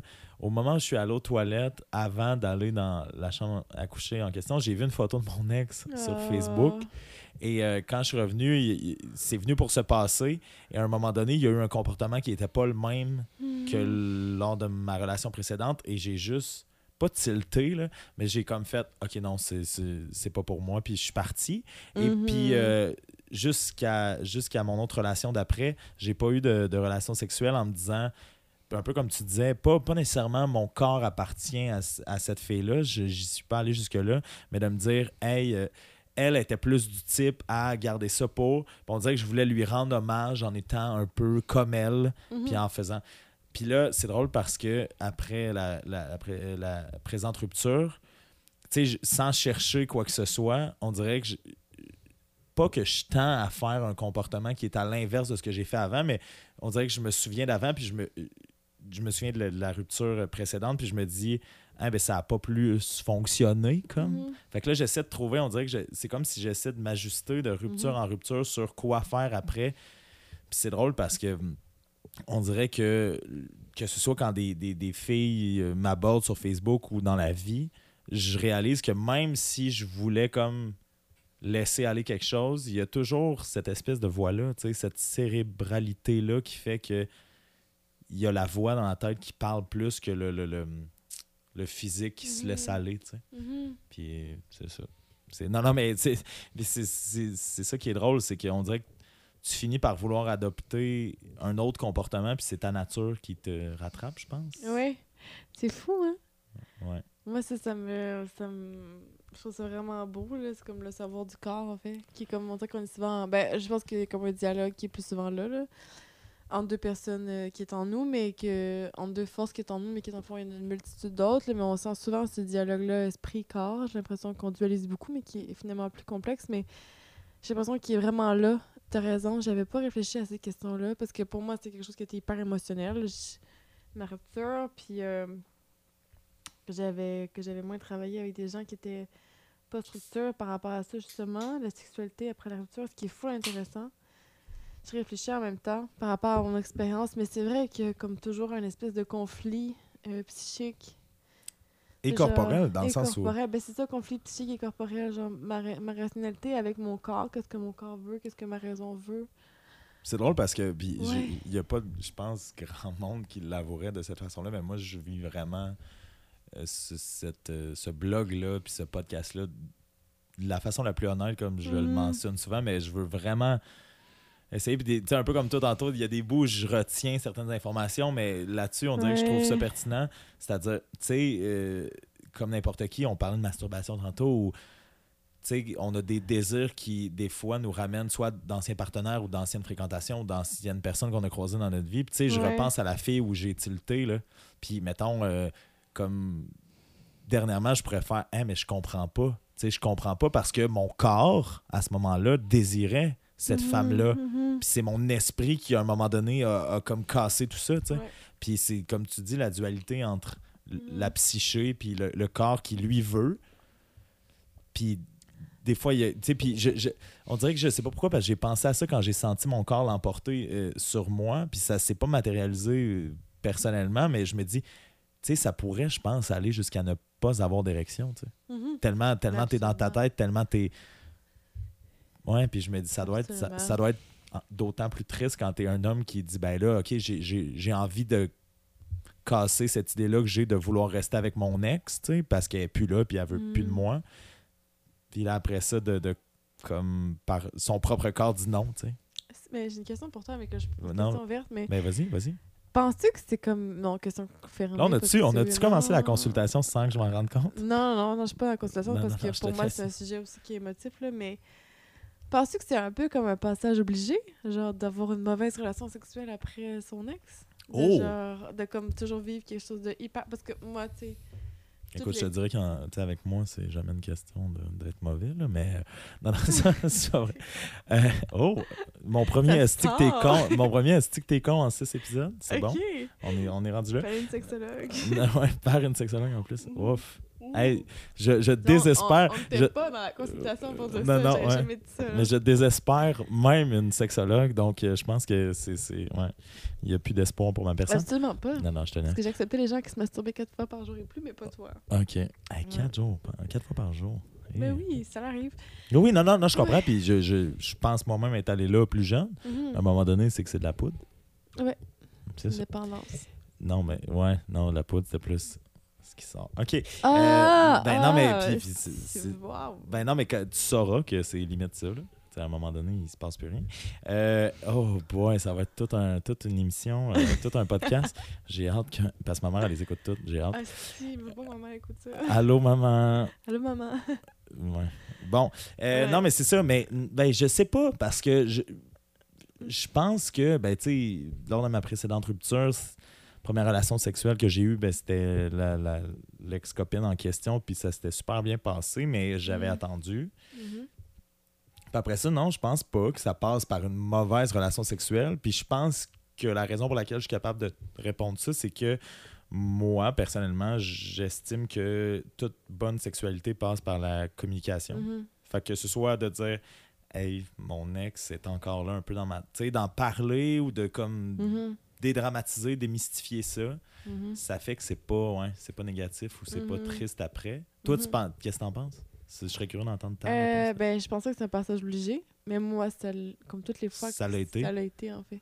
Ouf. Fait que c'est comme plus ça que je me, je me questionnais en même temps parce que je me disais que. Puis, mais d'ailleurs, ça m'amène à. ta- Parce que tu parles de mauvaises relations sexuelles, puis tu sais, les, les bonnes relations sexuelles. Ou le- on, dirait, on dirait que les relations sexuelles, puis je parle même pas de toi et moi, Uh-huh. mais on dirait que les relations sexuelles sont tellement devenues nombreuses de nos jours. Mhm. Ah, non, c'est pas vrai, ça. Ben.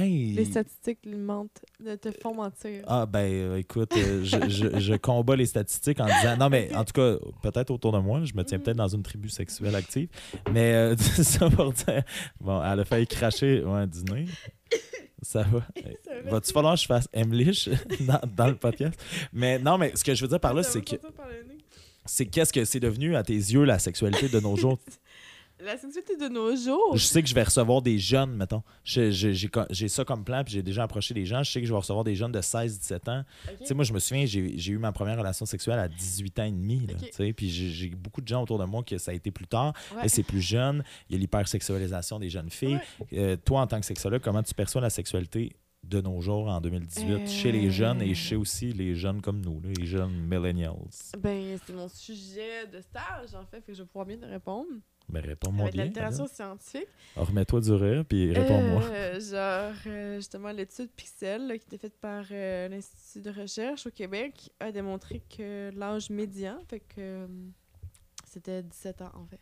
Oh, le fait que ça n'a pas droppé autant qu'on mettons, l'âge moyen, je pense que c'est 16 ans. Fait que, mettons, à peu près la moitié des gens, quand ils rentrent au cégep, ils ont déjà eu leur premier rapport sexuel, puis l'autre moitié l'ont pas eu. Que c'est à Je peu fais près ça. la deuxième moitié. Moi aussi. Toi aussi, bon, Moi ben, je au moins, team 18. on, on team 18. Ouais. Euh, mais, mais pourquoi d'abord? Mais en, en même temps, de toute façon, euh, c'est peut-être un, un plus un, un truc de collectivité dans le sens où, euh, Mhm. tu sais, il y, a- il y a encore une fois, je reviens sur ce qui circule sur les réseaux sociaux, mais tu sais, l'espèce de, de, de meme là, Je de. que c'est plus ça qui te fait réagir. Les Non. réseaux sociaux, peut-être? Ben, j'haïs les réseaux sociaux, mais on en reparlera une autre fois. Euh, ce à quoi les filles de, de notre âge, tu sais, avaient Ouais. l'air à 13 ans versus que les filles de 13 ans maintenant ont l'air. Hey, des fois, des fois là, euh, je passe de, mettons, on parle des réseaux sociaux, mais tu passes de compte Instagram en compte Instagram, puis là, tu vois une fille, puis tu as l'impression qu'elle a comme 22, Mais c'est pas la réalité. puis elle ça. a 14. Non, je sais que c'est pas la réalité. Je le sais que la petite fille dans sa chambre, mais non, mais je le sais que ces petites filles-là qui ils, euh, croulent sous, sous la pression sociale d'être belles puis d'avoir l'air de ce que. Ouais. Mais. OK. Je, tu, dis, tu dis que la sexualité de nos jours n'a pas changé. L'image sexuelle de la femme a Oui. changé. Oui, oui. Qu'est-ce que tu penses de l'image sexuelle de la femme de nos jours? Puis je trouve que ça revient au- un peu à la question que je te posais tantôt, dans le sens où ça change aussi nos jeunes garçons. là. Ouais, Ils sont Ah. bombardés d'images sexuelles. De, hey, hey, hey. Ouais. Quand j'avais 13 ans, là, les petites filles là, qui, qui portaient des cols roulés jusqu'au cou, puis qui Ah, avaient des ouais. bandanas, puis qu'on se battait dans le sable. Ah, là. Ben, en tout cas, à moi, ça, ça a été rough. Là, mais... que moi aussi, c'était comme ça quand j'étais petite. Ben, c'est ça. Mais tu sais, ça allumait moins nos gars. Les, les filles, j'espère, sentaient moins une espèce de pression sociale. Moi, je l'ai senti. Ah ouais? Beaucoup, beaucoup, beaucoup. Mais c'est parce que. Tôt, elle- tôt, elle tôt, venait-? Tôt, tôt, tôt. Elle venait pas de. Elle venait pas de. Elle venait pas de. Comment dire? Elle venait pas des petites filles autour de moi, mais elle venait des médias, puis elle venait de ce qui m'entourait, de la, la publicité, tu sais. Mais tu trouves pas que c'est pire aujourd'hui? J'ai l'impression que c'est moins pire aujourd'hui. What? Mais je pense que Instagram, c'est pire, mais je pense qu'il y a comme un espèce d'effort de body, euh, body diversity qui se fait, hein, puis de, de self-esteem qui commence. Mais je pense pas que c'est bien. Je pense pas que c'est bien, mais je pense pas que c'est pire. Mais moi, je trouve que c'est bien, mettons. Sauf que, puis je, je vais me faire un peu comme toi avec le féministe tantôt, détester par rapport à ma position. Mais tu sais, je, je- Mais un je- non, mais je côtoie, non, non, non, mais je côtoie certaines, euh, personnes qui, qui ont euh, entre 17 et 20 parce que je les, soit je les ai coachés à l'impro euh, Ouais. plus jeunes ou au théâtre. Ou, puis je, suis abonné au compte Instagram de Mhm. ces, ces filles-là. Et là, c'est des petites filles de 16-17 ans qui disent Ah, euh, mettons, c'est c'est important la diversité euh, du corps, tu sais.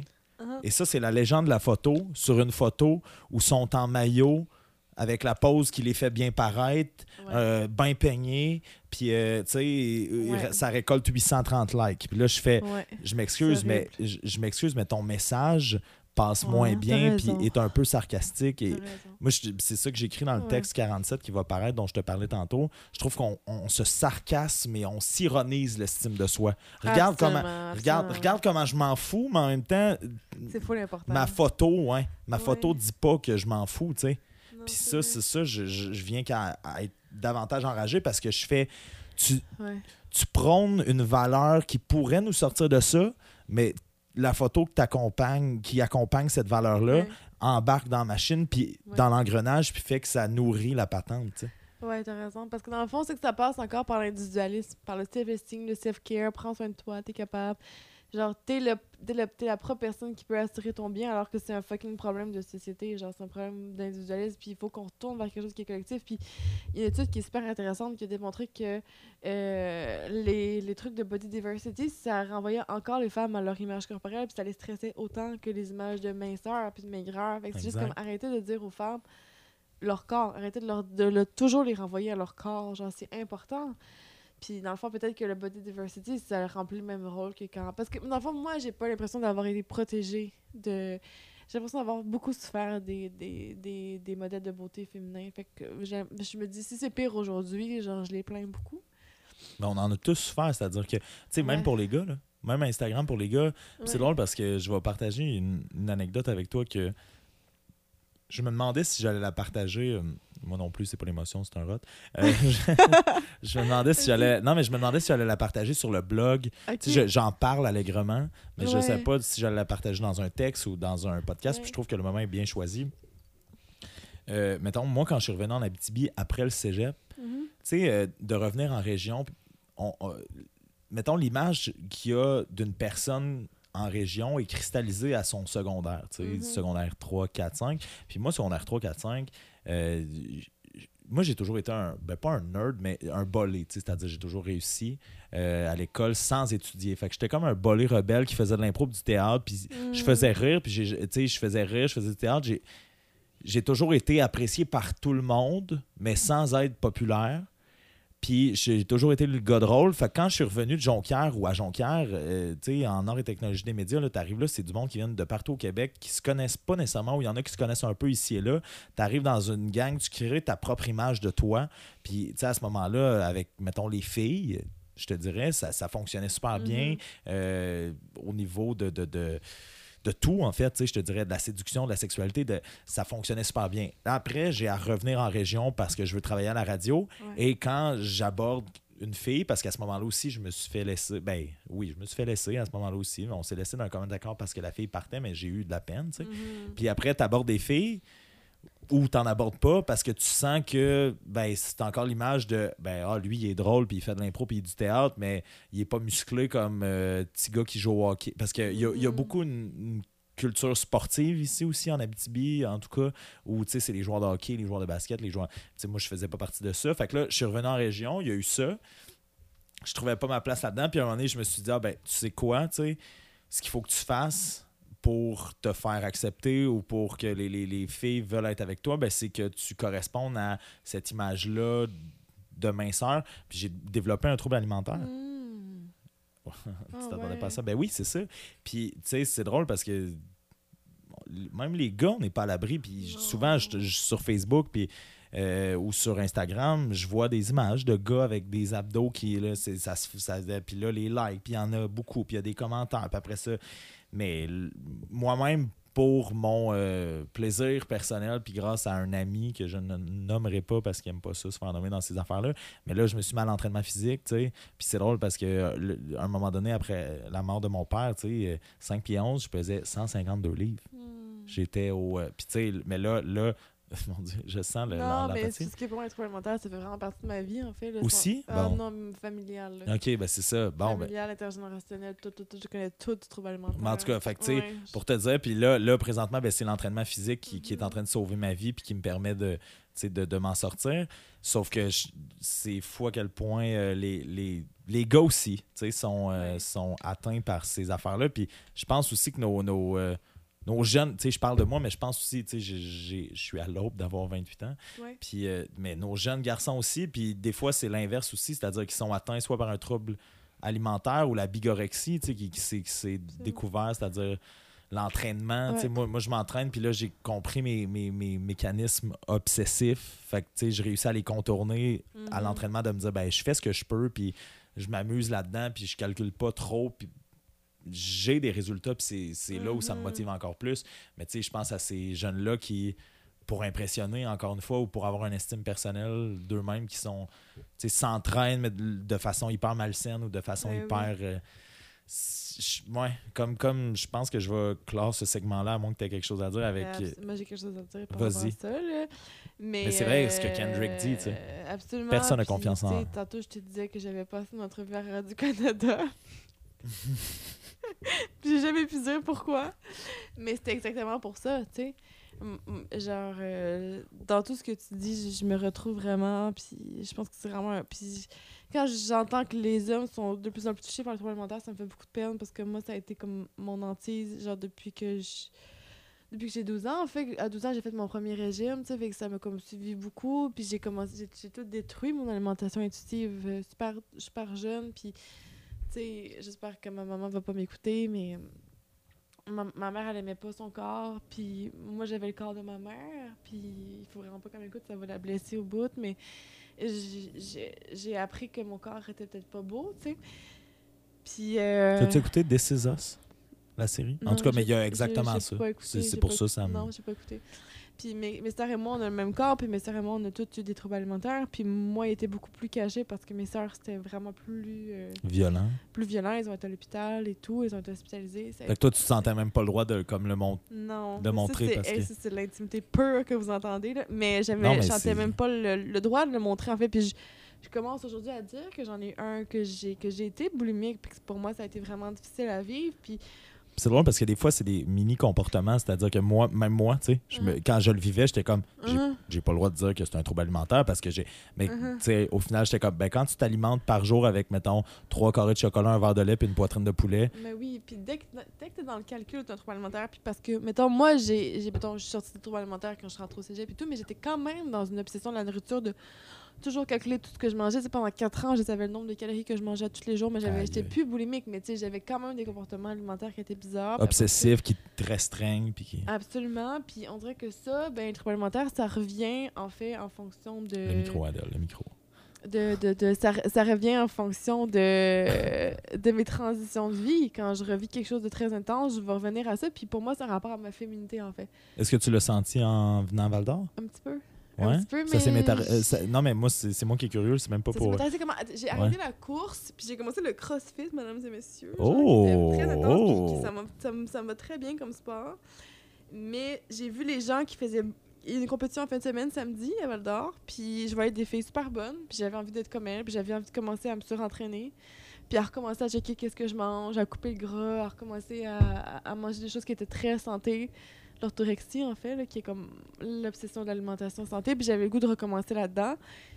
Puis je me suis surveillée, puis je me suis dit non, c'est pas vrai, un peu comme toi, c'est pas vrai que je retourne dans ces patterns-là parce que je sais ce qui m'attend, je sais que ça va pas me rendre plus heureuse, tu sais. Non, Puis on parlait de mon ex, moi, ma post-rupture qui était beaucoup dans le rapport à mon corps. J'ai revécu beaucoup de choses de qu'est-ce que j'ai revécu quand j'étais adolescente. Mais tu le disais tantôt, tu voulais changer de corps. Je voulais changer de corps, je voulais euh, redevenir. euh, puis moi, c'était par le sport, en fait. Puis pourquoi je dis négation de la féminité, c'est parce que je voulais aller vers un corps qui était de plus en plus masculin. Je voulais.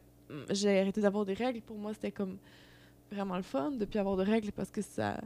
J'étais comme rendu un gars, puis je voulais qu'on voie m- mes abdos. On les a vus, mes abdos. On, on- J'étais devenue super. On n'est pas bien, on n'est pas bien quand on voit. On n'est pas mieux, puis il n'y a, il y a pas de gens qui nous aiment pour nos abdos. Absolument pas. Il n'y a pas de gens qui, qui m'aiment. Puis c'était aussi l'année où est-ce que j'ai fait les champs de couleurs, où est-ce que tranquillement les gens voyaient beaucoup mon corps. euh, j'avais, j'avais, j'avais perdu du poids. j'ai- j'ai- J'aimais ça, avoir un corps qui était de plus en plus masculin, de moins en moins gras, qui courait le plus vite que, je pouvais. tu sais. Puis c'était vraiment ça. euh, que je me suis puis même avec une nutritionniste parce qu'on voyait qu'il fallait que j'aie tel pourcentage de gras pour pouvoir courir plus vite puis que comment est-ce qu'on arrivait à baisser tel pourcentage de gras sans perdre mes menstruations parce qu'il fallait que je garde quand même mes menstruations. C'était rendu un calcul qui en finissait plus là. Je dis tu peux pas vivre de c'est complètement fou tu sais.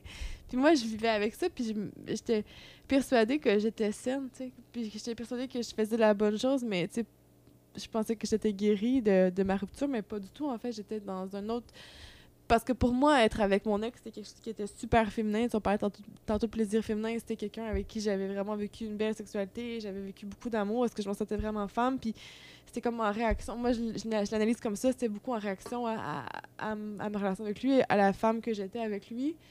Euh, je voulais plus du tout ça. Je voulais devenir une athlète. Je voulais avoir le corps le moins fille qui existe. Je voulais vraiment devenir comme le courir le plus vite que je pouvais. Je voulais comme avoir un corps puissant. Genre, c'est ça que je visais. Puis sans me rendre compte, je visais un corps de gars. Puis je me suis dit, est-ce qu'il y a une place pour les filles dans le sport? Est-ce qu'on peut valoriser le corps d'une femme dans le sport sans toujours dire qu'il faut avoir un pourcentage de gras de 18% Est-ce qu'on peut revenir à quelque chose qui, qui ressemble au corps d'une femme? T'sais? Puis ça me fait encore la peine parce que c'est encore ça la mentalité qu'on a. Ben, ben oui, c'est ça qui est le plus performant. Je suis comme oui, mais ça ça dure pas dans le temps. Il y en a des burn-out d'hommes aussi dans le sport, mais il y en a vraiment beaucoup chez les femmes, de beaucoup de troubles alimentaires chez les femmes associés au sport. Puis, genre, toutes les grandes athlètes que j'ai connues, genre, beaucoup d'entre elles, c'est un traumatisme revenir à la vie normale, genre, puis perdre leur corps d'athlète. C'est vraiment dur. Puis moi, je l'ai vécu, puis genre, euh, aujourd'hui, je me sens bien avec moi, mais je peux pas dire que ça n'a pas été. Euh, comme, pour moi, mettons, comme la fin de ma rupture, c'était ça. Apprendre, euh, réapprendre mon corps en tant que femme. Mais c'est drôle parce que tu le. Ouais. Tu, tu, le mentionnes, puis ça me fait réfléchir, puis ça me fait réaliser certains trucs par rapport à moi. C'est-à-dire que, mettons, de passer d'un gars euh, au, cégep mm-hmm. avant de revenir ici, tu sais, somme toute, euh, au cégep, je sais pas si tu as vécu le même cégep que moi, mais à Jonquière, le cégep. Euh, il y avait de la bière sur l'heure du midi, là, on va dire ça comme ça. Là, puis, euh, même à l'université, mais mettons au cégep, il y avait de la bière sur l'heure du midi, puis on se privait pas, puis les beaux parties, puis les beaux karaokés, puis j'ai vécu une, une plus belle une des plus belles périodes dans ma vie, puis il y, y, avait des filles là-dedans, puis il y avait de la mm-hmm. séduction, puis il y avait de la sexualité. J'étais heureux, j'avais pas d'abdos, j'étais heureux, tu sais. Puis euh, je réalise que c'est drôle parce que tu tu disais que ta rupture, ça t'a amené à vouloir avoir un corps presque d'homme, puissant. moi, je réalise que dans mon trouble alimentaire, j'avais le corps d'un enfant. Mm-hmm. J'avais, j'en venais qu'à être à Saint-Pierre-11, à 152, mais tu sais, je me souviens, c'est drôle, j'en ai parlé cette semaine, je pensais jamais parler de ça euh, dans un podcast. moi non plus, j'en parle même pas. Pour elle, je vais te dire, j'en parle même pas mais tu te sens bien? Tu te sens à l'aise en ce moment? Je me sens bien. Je me sens bien, il faut juste pas que tu me tagues sur Facebook, mais pour elle, je me sens bien. Ouais. mais non, ça, c'est, je le fais jamais, en fait. Tu partageras à qui tu veux partager. Bon. Mais pour te dire, tu sais, mettons, en ce moment, là, j'ai un chandail long, mais ça, ça, marche plus ou moins. Mais avant, je, mettons, pendant le trouble alimentaire, puis je peux pas croire je dis ça, je ressentais une fierté à l'idée que ma main mhm. était presque capable de passer autour de mon bras puis que mes doigts se touchent. Mais oui. Comprends? Puis j'en étais là, puis j'avais un corps d'enfant. Puis là, depuis que j'ai commencé l'entraînement, ça fait sept mois, en fait. Puis, tu sais, je m'entraîne. Je me surentraîne pas, mais j'y vais au même rythme que mon ami. Puis c'est une histoire de 5 à 6 jours semaine, tu sais, à une heure par jour. Mais tu sais, je mange en conséquence. J'ai jamais mangé de même de ma vie. Puis j'adore manger, puis c'est le fun. Tant mieux. Puis là, il n'y a pas d'histoire de bras de même. Puis j'ai juste vu que dans mon rapport à coller une femme, mettons, à, vivre des, des, rapports de proximité avec une femme, puis c'était le même avec mon ex, puis c'est pour la première fois de ma vie, on dirait que je me sens comme homme. Tu, sais, tu parlais de se sentir femme, puis après ça, de se sentir homme. Là, on dirait que pour la première fois de ma vie, ou, une des premières fois, tu sais, dans le temps aussi, mais dans, le temps, je faisais moins attention, puis je m'entraînais pas, fait qu'il n'y avait pas ce rapport-là de force, puis de, sentiment de puissance. Mais là, là, depuis que je m'entraîne, puis que je sens que j'ai un corps qui est plus, justement, masculin, puis qui est plus homme, puis qui est plus dans, le rapport de je me sens ouais, plus homme. Puis je me sens plus fort, puis je, je, le vois dans, dans, les yeux des filles que je côtoie. Ben, pas des filles que je côtoie dans la vie, mais des filles avec qui j'ai cette intimité-là. Puis on dirait que je fais autant avant, parce que même, même je me souviens d'un stage à Bruxelles que j'ai fait en théâtre. Elle nous nommait la, la, femme en question, Nathalie, que je salue pas parce que c'est sûr qu'elle écoute pas ça. Euh, elle nous nommait notre archétype. tu sais, c'est quoi un archétype? Oui, oui. Puis moi, c'était l'enfant. J'ai toujours, tu sais, puis même au théâtre, c'était l'archétype de l'enfant. Où je, tu sais, mettons, mon premier rôle, un des beaux rôles que j'ai eu à jouer, j'ai joué un, mettons, un homme, mais qui avait un, caractère d'enfant. Wow. Tu sais, tu comprends? Puis là, on dirait que depuis que je m'entraîne, je fais comme, OK, mais je. Parce que oui, j'étais un éternel enfant, puis j'aime ça, tu sais. Tu sais, je pense que quand tu, tu veux faire de ta vie un jeu, c'est-à-dire que tu veux faire du théâtre, tu es encore dans le jeu puis dans l'enfance j'ai eu une très belle enfance dont je suis très nostalgique, mais. Moi aussi, j'ai une belle enfance. J'avais goût de le dire. Ouais, non, mais, en tout cas, sérieux, on, on, on, pourrait en parler des heures, mais. Euh, fait que c'est ça. Mais on dirait que pour la première fois de ma vie, corporellement, je fais oui, ok, j'étais un enfant, puis oui, j'ai aimé mon enfance, puis j'ai quelque chose aussi de l'enfant dans ma personnalité, mais je suis aussi un homme, tu sais. Puis c'est, on dirait qu'il y a une belle délivrance là-dedans. Euh, hey, écoute, là, ça va sur les Hey. chapeaux de roue, Adèle. Fait que, C'était tellement intéressant qu'on va là. là. Pour vrai, moi, je pensais pas aller là. Ben vraiment, mais là, Ouais. je veux, euh, je veux qu'on réalise euh, notre fantasme commun, c'est-à-dire, euh, je te laisse aller, c'est toi qui prends le contrôle. Je, je- dans six épisodes, j'ai pas fait ça, mais si tu veux vivre une espèce de forme de consultation, puis tu, tu me poses, sais, tu, tu vas pouvoir me poser les questions que, que tu veux, puis en, même temps, il y, a- une partie de moi qui se dit que, ouais, tu as peut-être, euh, tu sais, pas pensé avant non plus. Puis je veux que tu sois le plus naturel possible là-dedans, dans le sens où euh, je veux pas que ça devienne non plus. On s'en est parlé avant, là, une espèce de pièce de théâtre où j'arrive, puis c'est bonjour Adèle, mon nom c'est Michael. Puis j'ai peut-être aussi répondu à certaines parties de tout ça, mais euh, je trouve que c'est important aussi de t'inviter en tant que sexologue. Puis euh, je suis vraiment content, tu sais, je tiens à te le dire, Adèle, je suis vraiment content parce que on a effleuré euh, non seulement le, sujet de, ma sexualité, puis de la sexualité après la rupture, mais c'est un des épisodes, je pense, les plus complets parce que, ouais, on a effleuré ton passage à Kitisakik, tes propres troubles alimentaires, puis tout. Fait que je pense qu'on est prêt pour que tu me, entre guillemets, reçoives dans ton. Ben, que tu me reçoives dans ton bureau, puis justement, je veux que ce soit le plus naturel possible, mais je, je- je vais me prêter à la conversation, puis sache que tu peux, euh, un peu comme je te le disais avant, tu peux tout me demander, puis euh, on va vraiment le vivre euh, ensemble. Ouais, vas-y. J'aimerais ça continuer sur les troubles alimentaires. Ça te tente-tu? Ouais, vas-y. Ok. Ouais, vraiment. Que dans le fond, j'aimerais ça comprendre. À partir de quand tu as eu le déclic de commencer? À partir, Parce que dans le fond, tu dis que tu étais vraiment attaché. Fond, si je comprends bien, tu as eu une belle enfance. Puis tu te reconnais beaucoup dans le rôle de l'enfant. Pour toi, comme l'enfant, ça prend une partie importante dans ta psyché. Puis à partir de où, en fait, que tu as cassé avec cette idée? À- Comment, en fait, tu as rompu avec les troubles alimentaires, si je peux me permettre ce, ce terme-là, qui fait référence à la, la rupture? Ben, c'est drôle parce que je sais pas si, euh, si je vais bien. Tu sais, on dirait que là, je me sens sous examen, mais je vais répondre Non, le- non, le plus naturellement possible. hein. Mais je pense que ça part aussi un peu de l'idée. Parce que dans le fond, euh, je t'ai expliqué euh, une des deux parties qui ont fait que ça a débuté en moi, c'est-à-dire de revenir en Abitibi, puis le rapport à plaire aux, aux- aux filles ou à juste avoir des, des- des filles dans, Mhm. dans ma vie de façon positive. Mais euh, il y a aussi un moment à mon avant-dernière année à Jonquière, je pense, dans l'été où, mettons, je- moi, je- j'ai pas bu d'alcool avant 18 ans et demi. OK. Puis, Jamais, euh, jamais? J'ai, bof, tu sais, mettons, mes parents qui, à un moment donné, au chalet, font euh, Tu veux-tu goûter? Puis là, je fais Ah, ouais, non, goûter, t'en veux-tu un autre? Non. tu sais, Ok. Mais vraiment, tu sais, plus de trois bières, euh, c'était à la fête du Canada en 2009. Là. Puis euh, le lendemain, par exemple, ça a été ma première brosse. Puis ça- après ça, ben, it's all down, downhill from there. Euh, mais non, non, mais ça pour dire. Puis là, à un moment donné, à l'été 2010, ben même durant la deuxième année euh, au cégep, à un moment donné, je me suis mis à en profiter davantage. Puis de là est venue une prise de poids. Mais que je ne. C'est drôle que je ne remarquais pas, puis je faisais pas attention à mon alimentation. Tu sais, oui, j'avais remarqué que j'avais pris du poids, mais ça me dérangeait pas plus que ça. Puis à un moment donné, j'ai eu le, juste le reality check quand je suis arrivé au, euh, au bureau du médecin.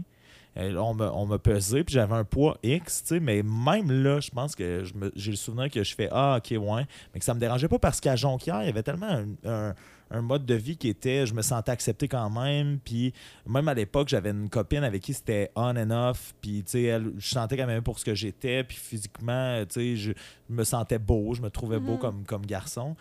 Et, euh, mais mon médecin, en fin de consultation, m'a dit là, euh, par rapport à ton poids, Michael, euh, moi, je savais pas c'était quoi une calorie à ce moment-là. Mais elle m'a ins- elle m'a T'avais 18 ans et instruit. Elle m'a inst- Hein? T'avais 18-19? Euh, à ce moment-là, j'avais ouais, 19. OK. Puis elle m'a instruit à ce que c'était les calories parce qu'elle voulait que je fasse attention à mon poids pour Hmm. pas que je finisse comme mon père qui avait le cancer à ce moment-là. Fait qu'il y a eu ce, ce- ce diagnostic-là du médecin qui m'a réellement dit là, il va falloir que tu fasses attention si tu veux pas finir comme ton père. Fait qu'il y a eu ça. Euh, mettons mon père dans les dans la dernière année ou dans les deux dernières années de sa vie, mais je te dirais d'avant. Non, dans les deux dernières. Tu sais, même moi, je suis revenu en Abitibi, puis j'ai habité chez mes parents quand j'ai commencé euh, euh, ma carrière à la radio en Abitibi. Euh, mon père, je sais pas pourquoi, en plus, il- on dirait que dans les dernières années de sa vie, puis je, je lui en ai voulu un peu, Mhm. il y avait des, des habitudes, qu'elles soient alimentaires ou de. de tu sais, mettons, il venait à mes matchs d'impro, puis après, il restait avec nous autres prendre un coup, puis euh, virer une broche, chanter du karaoké. Puis c'est drôle parce que ma mère, après ça, quand il est décédé, elle m'a dit ben, il en a profité, tu c'est ton père, dans les dernières années, c'est devenu un de tes amis, tu. Puis c'est devenu un de tes meilleurs amis parce qu'il était là pour jouer au beer pong avec toi dans la cuisine quand, puis t'es avec, tes amis, puis ça te tentait, tu. Puis euh, on dirait que j'ai pas pu m'empêcher de me dire, c'est comme s'il l'a senti. Tu après 10 ans, lui, il a été 12 ans malade avant de, mourir. C'est comme si après 10 ans, il a comme à un moment donné fait Ah, je pense que j'en ai plus pour si longtemps. Ben, je vais en profiter, puis je vais juste en profiter à fond. Puis on dirait que moi, ça m'a ramené dans une espèce d'équilibre parce que j'ai fait non, je peux pas en profiter autant que lui, brûler la chandelle par les deux bouts parce que je, je suis pas à deux ans de mourir, je pense, je me croise les doigts. Mais j'ai comme fait, tu sais, lui est mort à 52. tu sais, 52, c'est somme toute très jeune. Là, moi, moi qui va avoir 28, j'ai passé la moitié. là, tu sais. Oh. J'ai déjà passé la moitié si, si je me fie à son âge à lui. Fait que j'ai comme fait Ah, ben, il y a, il y a- il y a moyen d'en profiter. Là, j'ai- mettons à Montréal, quand on s'est connus euh, aux gens de couleur, j'étais plus dans le. Ouais, je faisais attention, mais sans trop faire attention. Puis j'essayais comme de, m'entraîner à la maison. Puis là, après ça, quand j'ai découvert vraiment en mai dernier l'entraînement en gym euh, de façon intense avec euh, l'ami en question, euh, que je ne nommerai pas toujours parce qu'il va m'haïr, euh, on dirait que ça a comme vraiment, là, j'étais arrivé direct dans le sweet spot de l'équilibre. Puis au début, tu sais, oui, ça a été difficile, un peu comme tu disais par rapport au CrossFit, où j'étais comme, ben là, euh, tu sais, lui, ça faisait 7-8 ans qu'il s'entraînait, j'étais comme, ben là, lui, il lève ça, puis moi, je suis pas capable. Puis à un moment j'ai fait, hey, fais ce que tu peux, fais le nombre de répétitions que tu peux, puis s'il dit, hey, il faut en faire 8, t'en fais 6, puis il m'a beaucoup aidé là-dedans parce que, tu sais, je dis que ça fait 7-8 ans qu'il s'entraîne, mais, sais, il est comme, hey, si tu te pousses, je, je dis d'en faire 8, tu te 6, t'es plus capable, tu t'es mené au- à l'échec, ça, ça veut dire que tu as travaillé Ouais, jusqu'au bout, tu sais. absolument. Fait que, euh, fait que, tu sais, il m'a vraiment euh, lui-même, euh, sans le savoir, euh, psychanalysé, puis il m'a amené vers le droit chemin. Fait que j'arrive au gym, je fais ce que je peux, je lève ce que je peux. Puis c'est drôle parce que j'ai une progression en sept mois qui est, à- qui est comme incroyable parce que je pense que je me laisse juste aller dans le Mhm. concept.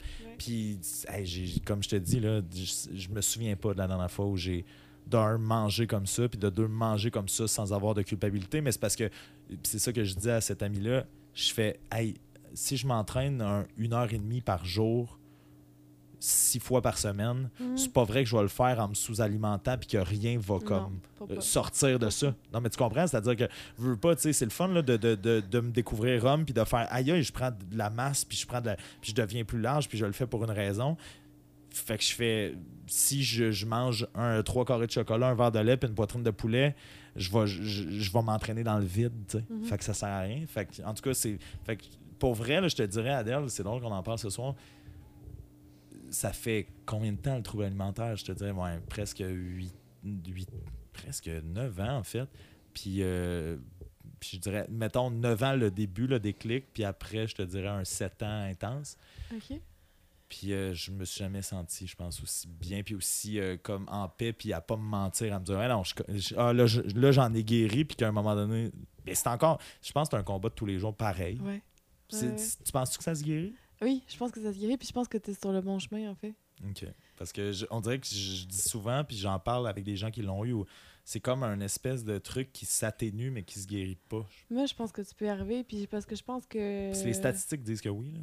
Ouais, ouais, puis j'essaie de rester dans mon rôle de sexologue et non de Adèle, euh, que ça vit aussi avec les troubles alimentaires, mais je pense que euh, je pense que tu te prends la bonne manière parce que tu es en train de dire à ton corps que ça va bien, en fait. Tu es en train de lui dire qu'il peut manger, puis tu es en train de lui dire qu'il peut se nourrir à sa faim en fonction du sport qu'il fait.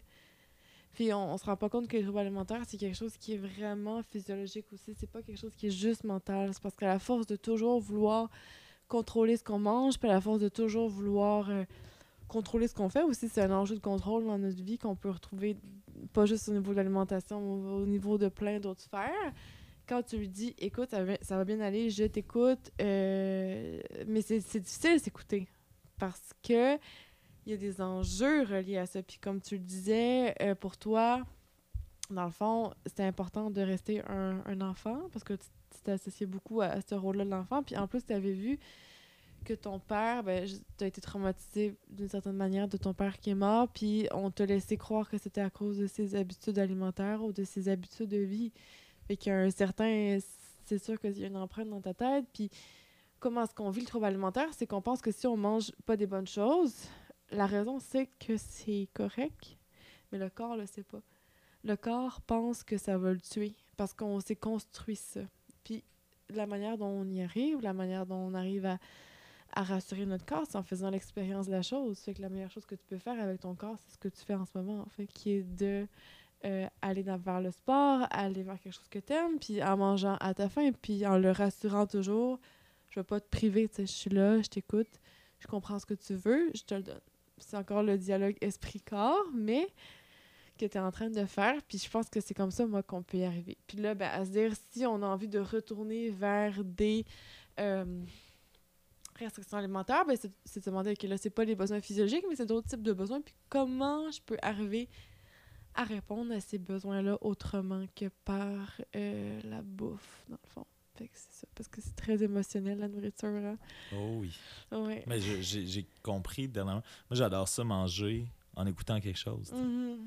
Puis c'est drôle parce que là, j'en viens qu'à être. Si j'ai rien à écouter ou si j'ai faut. Tu sais, j'associe. Mhm. Je sais que c'est un comportement qui est très répandu aussi, mais j'associe. Tu sais, j'aime écouter des séries télé, Ouais, j'aime manger. Fait que je fais les deux en même temps. Puis que là, mettons, si- je peux pas manger en Ouais. écoutant une série.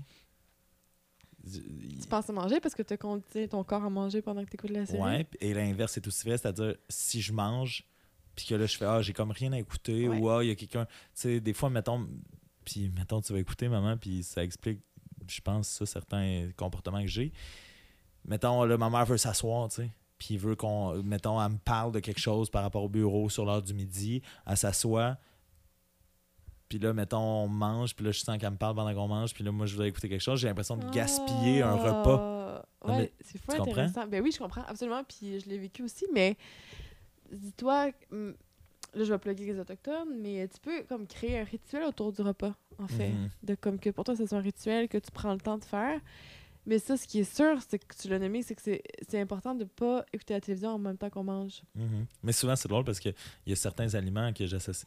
Tu sais, mettons une raclette, c'est sûr que j'écoute pas Netflix pendant que je mange une raclette. Non, non, mais tu comprends? Puis il y a d'autres aliments aussi simples que, mettons, je sais pas pourquoi, puis il y a quelque chose, comme tu dis, de l'ordre du rituel. Tu sais, quand Ouais. on faisait, des- quand mon père était encore en vie, quand on faisait des tacos, souvent, ça impliquait, parce qu'il y a- il y, a beaucoup de stock, il y a beaucoup de trucs, que la, ta- la tablée est prise au complet, fait qu'on s'assoyait tous autour de la table. Puis encore une fois, c'est arrivé il y a deux semaines, je pense, on mangeait des tacos.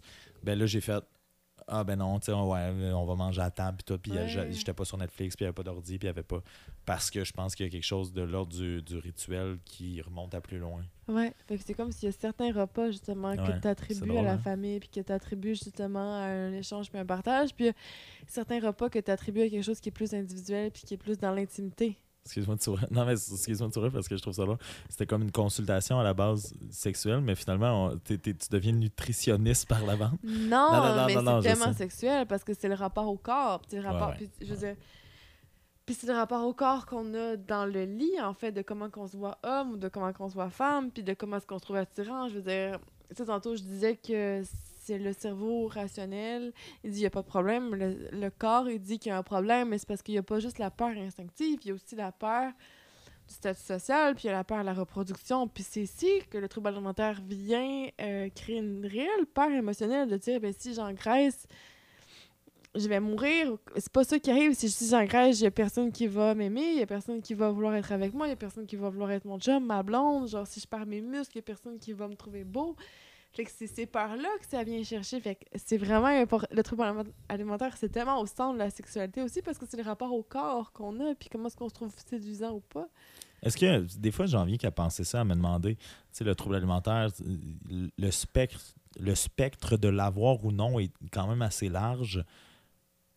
J'ai l'impression qu'on vit dans une société où tout le monde en développe un petit. Comme. Ouais, souvent, mais comme il y, a- y a des gens que avec des questions simples, on arrive à comprendre ceux qui en ont et ceux qui en ont pas, je trouve là. De juste mettons, est-ce que tu comptes tes calories dans ta journée? Est-ce que pour toi, quand tu prends du poids, comment tu te sens quand tu prends du poids? Quand ton corps change, comment tu te sens quand ton corps change? Il y a du monde pour qui c'est comme bah ça me fait chier, mais c'est pas la fin du monde, puis je pense que je suis autant sexy qu'avant. Puis du monde qui, pour qui ben c'est vraiment la fin du monde, puis je vais en, en mourir, tu sais, je vais faire une crise d'angoisse, puis je pense que je vais jamais être capable de pogner ou je pense que je vais jamais Parce qu'il y, y a des gens, tu sais, qui, je pense, qui, a- qui l'avouent pas, mais il y en a d'autres aussi qui diraient Ah, ben, je compte pas mes calories. Ouais. Mais c'est, tu sais, des fois, a- moi, je trouve qu'il y a beaucoup ben, tu l'as dit, c'est certaines questions, mais il y a beaucoup dans le vocabulaire utilisé. C'est-à-dire que des fois, il y en a que, que tu ils comptent pas leurs calories, puis ils sont en train de manger une poutine, tu es avec eux autres, puis ils font genre euh, Ah, ah, mon Dieu, je suis tombé un gros tas de merde en train de manger ma poutine. Puis là, tu fais Mais tu pourrais juste comme être assis, puis pas penser à ce que tu as l'air quand tu manges ta poutine, Ouais. tu sais. Puis Ouais, là, puis là, à ce moment-là, je fais Hein, mais je pensais jamais que ce gars-là avait un, tu comprends, un rapport par rapport à ça, Mhm. ou cette fille-là, ou peu importe, là, mais. Puis là, dans une phrase, il, me ramène à Ah, ok, ouais, ça tout, tout tourne autour de ça. Mhm. Absolument. Absolument. Puis, tu sais, tantôt, on parlait justement de rapport à la nourriture, puis de dans une poutine. Il y a comme des aliments avec lesquels on est plus comme. J'en reviens au tacos, là, mais euh, qui sont plus comme conviviales. Des aliments qui sont plus intimes, mais qui rappellent aussi une relation intime, une relation qu'on peut avoir avec l'amour, la sexualité, puis une relation qu'on peut avoir aussi avec euh, la nourriture.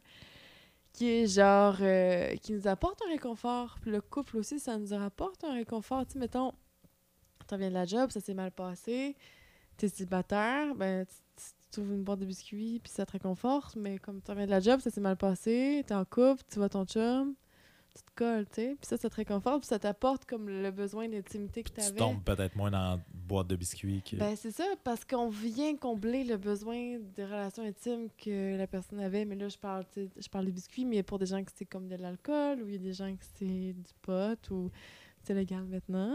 Ouais, Il y a des gens que c'est du LSD. Il y a des gens que c'est du LSD, il y a des L'ecstasy gens à que c'est la masturbation chronique. Petite- ouais, quatre fois par jour, de la poudre à la fin.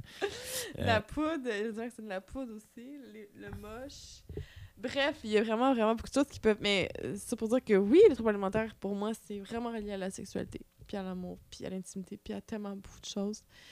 Puis on peut vivre la, la nourriture comme de plein de manières, en fait, puis qui, aura, puis qui veut dire beaucoup sur notre intimité relationnelle puis amoureuse dans le moment où on la vit. Là, là, j'ai juste m'immiscé dans euh, ta, ta consultation pour te juste faire un petit chin, dans le sens où, Mais j'étais sortie est- de ma consultation, en fait. OK, ben, on est Ouais. officiellement à l'épisode le plus long Mhm. de l'histoire du podcast. Là, on est rendu très loin, on est rendu quand même... Avec ma mère, ça avait duré 1h33, là, on est à 1h50, ça a passé extrêmement vite. Ça passe vite. Fait que je te laisse encore euh, un petit 6, là, 6 minutes. 6 si, minutes, mais je sais si plus quoi tu dire. si tu veux me consulter. Non, mais c'était... OK, c'était Ah, plus... ok, je peux, ok, je peux te consulter encore. Encore, mais je t'ai ben oui. sorti la consultation parce que je t'ai rendu dans moi aussi dans. Non, mais c'est euh, c'est ça la beauté du podcast. Là. c'est- Ça devient tellement naturel que c'est de l'ordre Ben de la oui, ça, conversation. j'étais mais- dans ma nature pure. Là. Mais si tu veux me consulter pendant 6, 2, 2, 2, 3 questions encore, ça va me faire plaisir Ok. Ok, ok, ok. Je vais essayer aller d'un point de vue sexuel. Ouais, ça peut être crunchy. Là. Euh, crunchy, c'est bon. Oh boy, oh Euh, boy. Mettons. Comment. euh, comment tu considères ta sexualité euh, durant tes troubles alimentaires versus post-troubles alimentaires? Fait que mettons, tu dis que ton corps a beaucoup changé, qu'avant tu allais beaucoup plus vers un corps d'enfant, puis maintenant tu allais plus vers un corps d'homme. Comment tu constates la... Est-ce que tu constates une différence ou comment tu constates ta sexualité avec ce corps-là maintenant qui est, qui est plus musclé puis qui est plus masculin, comme tu le disais? C'est drôle parce que c'est plus. euh, c'est- quelque chose qui est plus extérieur si j'ai à avoir une différence parce que euh, tu sais, c'est plus dans le. Mon rapport, pas d'empathie, mais je suis vraiment quelqu'un qui se met dans la peau des autres. Mhm, ça paraît. Fait que, mettons, ben merci. Je le prendre comme un compliment. Euh, non, mais. euh, de- fait que c'est. Plus dans l'idée de. Ah, euh, mettons, quand, quand, quand une fille ou une femme me touche depuis que je m'entraîne, je suis plus. ah, Je réalise, ah, ça, pas ça doit lui faire plus plaisir, mais je dois avoir l'air Mm. bien plus homme, puis bien plus homme. Puis, euh, sais, il y a même. Je, re- je reçois des commentaires. Mhm. de, euh, par rapport à ça. Mais c'est drôle parce que quand j'étais euh, dans les troubles alimentaires, c'est comme si je deviens, pas je deviens une autre personne quand, quand le moment de la sexualité arrive, mais moi, je, je suis vraiment pour le laisser aller tu sais, Mhm. dans la sexualité. Fait que je réussis, je pense, à comme Mm. laisser bien des affaires au vestiaire de Mhm. ma vie, tu sais, puis à juste être dans le moment. Non, mais j'ai de la misère à être dans le moment présent. Outre que ça, euh, outre que dans la, la sexualité ou peut-être dans l'alcool, qui, qui, à un moment donné, nous empêche de. Qui nous désinhibe puis qui nous empêche de penser, puis qui nous rend euh, un peu plus festifs, c'est les lendemains matins qui sont les plus difficiles, hein, parce que l'alcool, c'est un dépresseur. Mais, euh, fait que, tu sais, dans la sexualité, je, je- on dirait que je, je venais qu'à aussi me concentrer sur le plaisir de l'autre. Fait que ça, ça, Mm. ça, ça fait oublier, comme, cette, cette espèce d'aspect-là de, ah, moi, mon corps a l'air de quoi présentement? Je suis bien plus dans le. Ah, faut que je ré- pas faut que je réussisse à la faire jouer, mais sais, faut, faut que je donne un maximum de plaisir à, à la partenaire en question. que. Pour vrai, Puis, par rapport euh, à d'autres choses. Mais, Mais non, non, mais puis tu, feras, tu poseras ton diagnostic après. Oui, ça, ça va, non, mais ça va me faire plaisir. Puis, euh, fait que c'est ça. Non, non, mais c'est pour ça qu'on fait ça. Mais, euh, fait que c'est ça. Fait qu'il y a vraiment quelque chose de cet ordre-là. Puis c'est drôle parce qu'un des trucs que, que, que je réalise dernièrement, c'est qu'on on se l'avoue pas, on, on se le dit pas. Puis il y a des gens, je pense, comme moi, mais j'ai tellement besoin de la sexualité.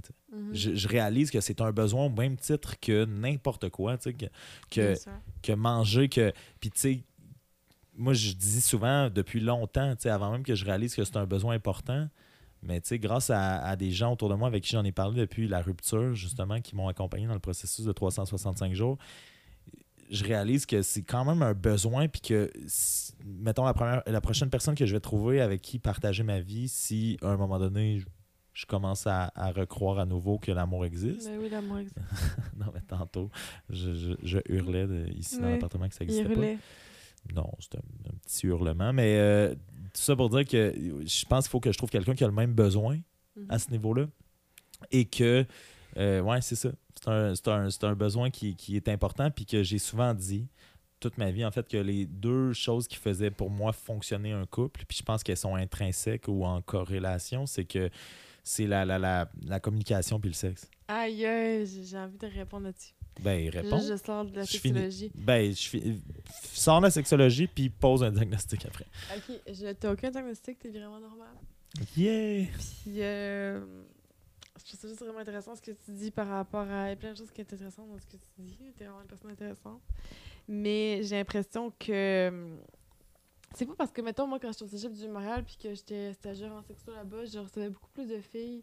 Les micro Adèle. Euh, oui, le micro. Le micro, toujours le Non mais, micro. non, mais t'es très, ouais, t'es très. Euh, ça pour dire que je- je- j'avais beaucoup de filles en, consul- en consultation. Puis, euh, il y a beaucoup, la, chez les femmes, il y a, il y a beaucoup, en fait, le, le désir de plaire chez l'homme. Puis, ce qui va les exciter, en fait, c'est si l'homme est excité par leur corps.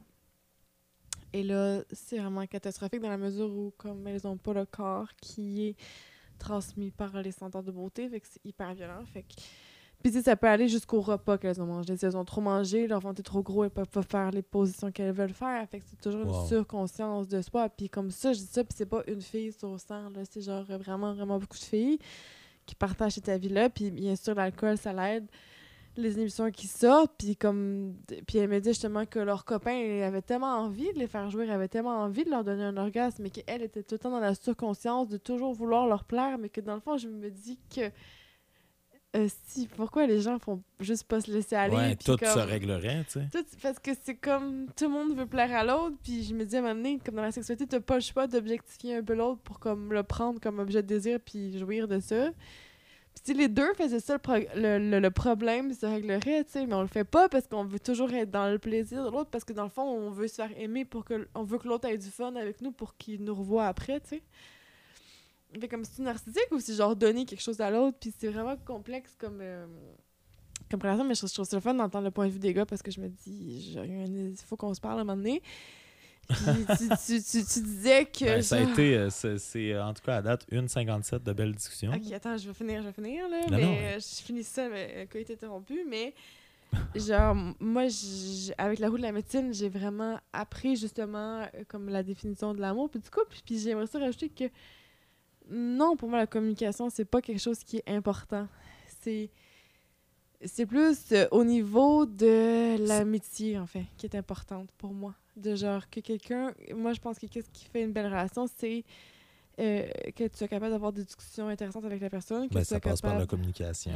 Mais la communication, mais pas la communication de ce que j'ai besoin moi, de ce que j'ai envie moi, de ce qui me, ce qui me déplaît dans la relation, parce qu'on est beaucoup là-dedans en ce moment. De ce que je veux dire par communication, on, on entend souvent des genre l'espèce de théorie, genre de je parle au jeu, je me sens comme ça quand t'es comme ça. Je veux dire, ça, ça reste quand même des plaintes de la critique envers l'autre qui peut être hyper violent, puis à moins d'avoir une super bonne intelligence émotionnelle, c'est super difficile à entendre pour euh, n'importe qui, sais.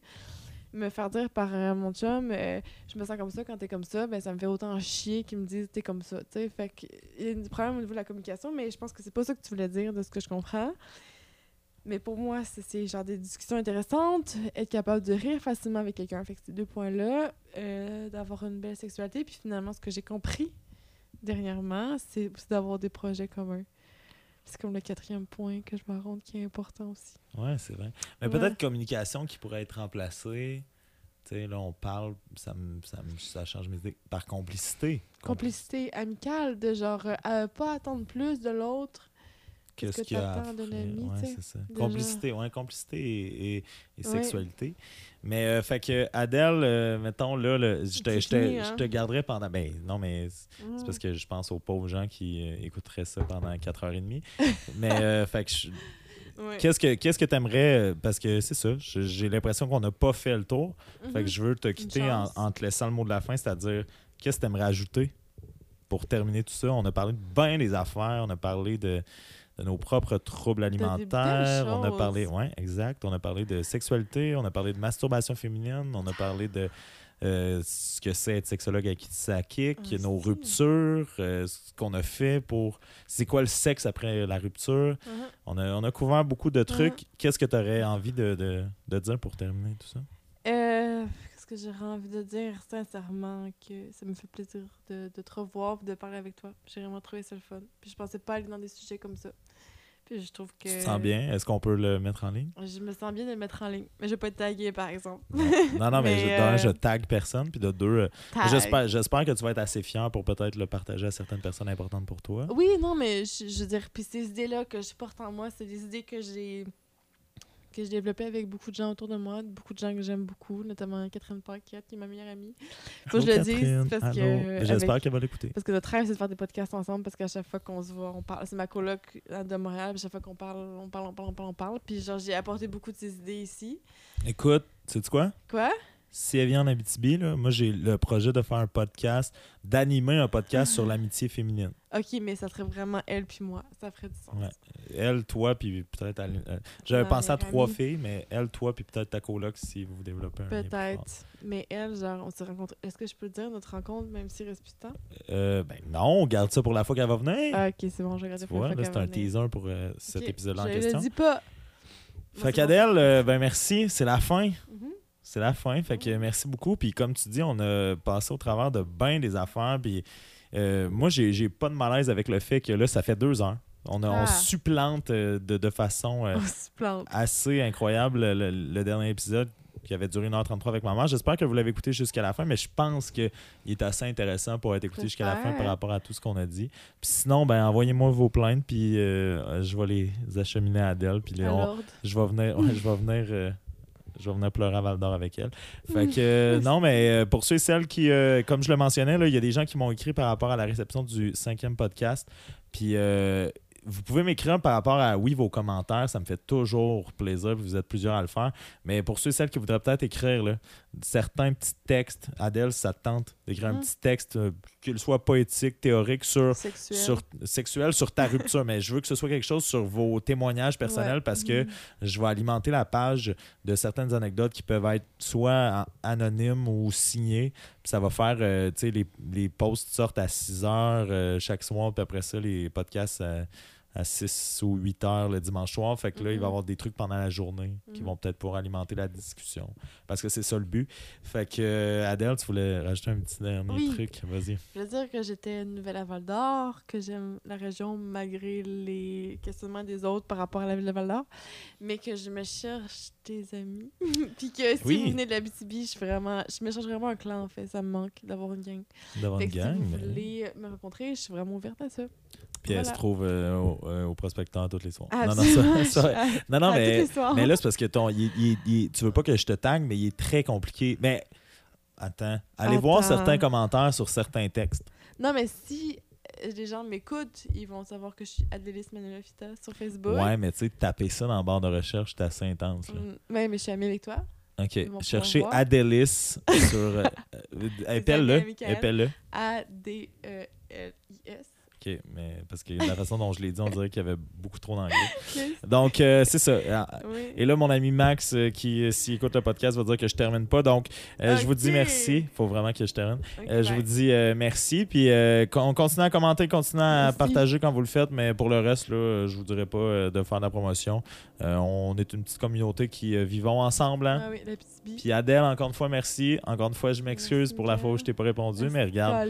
Ça a amené à ça. Oh, hein, plus- Je pense qu'on va finir avec ça. On refait ça? Euh, c'est. Hey, bye tout le monde.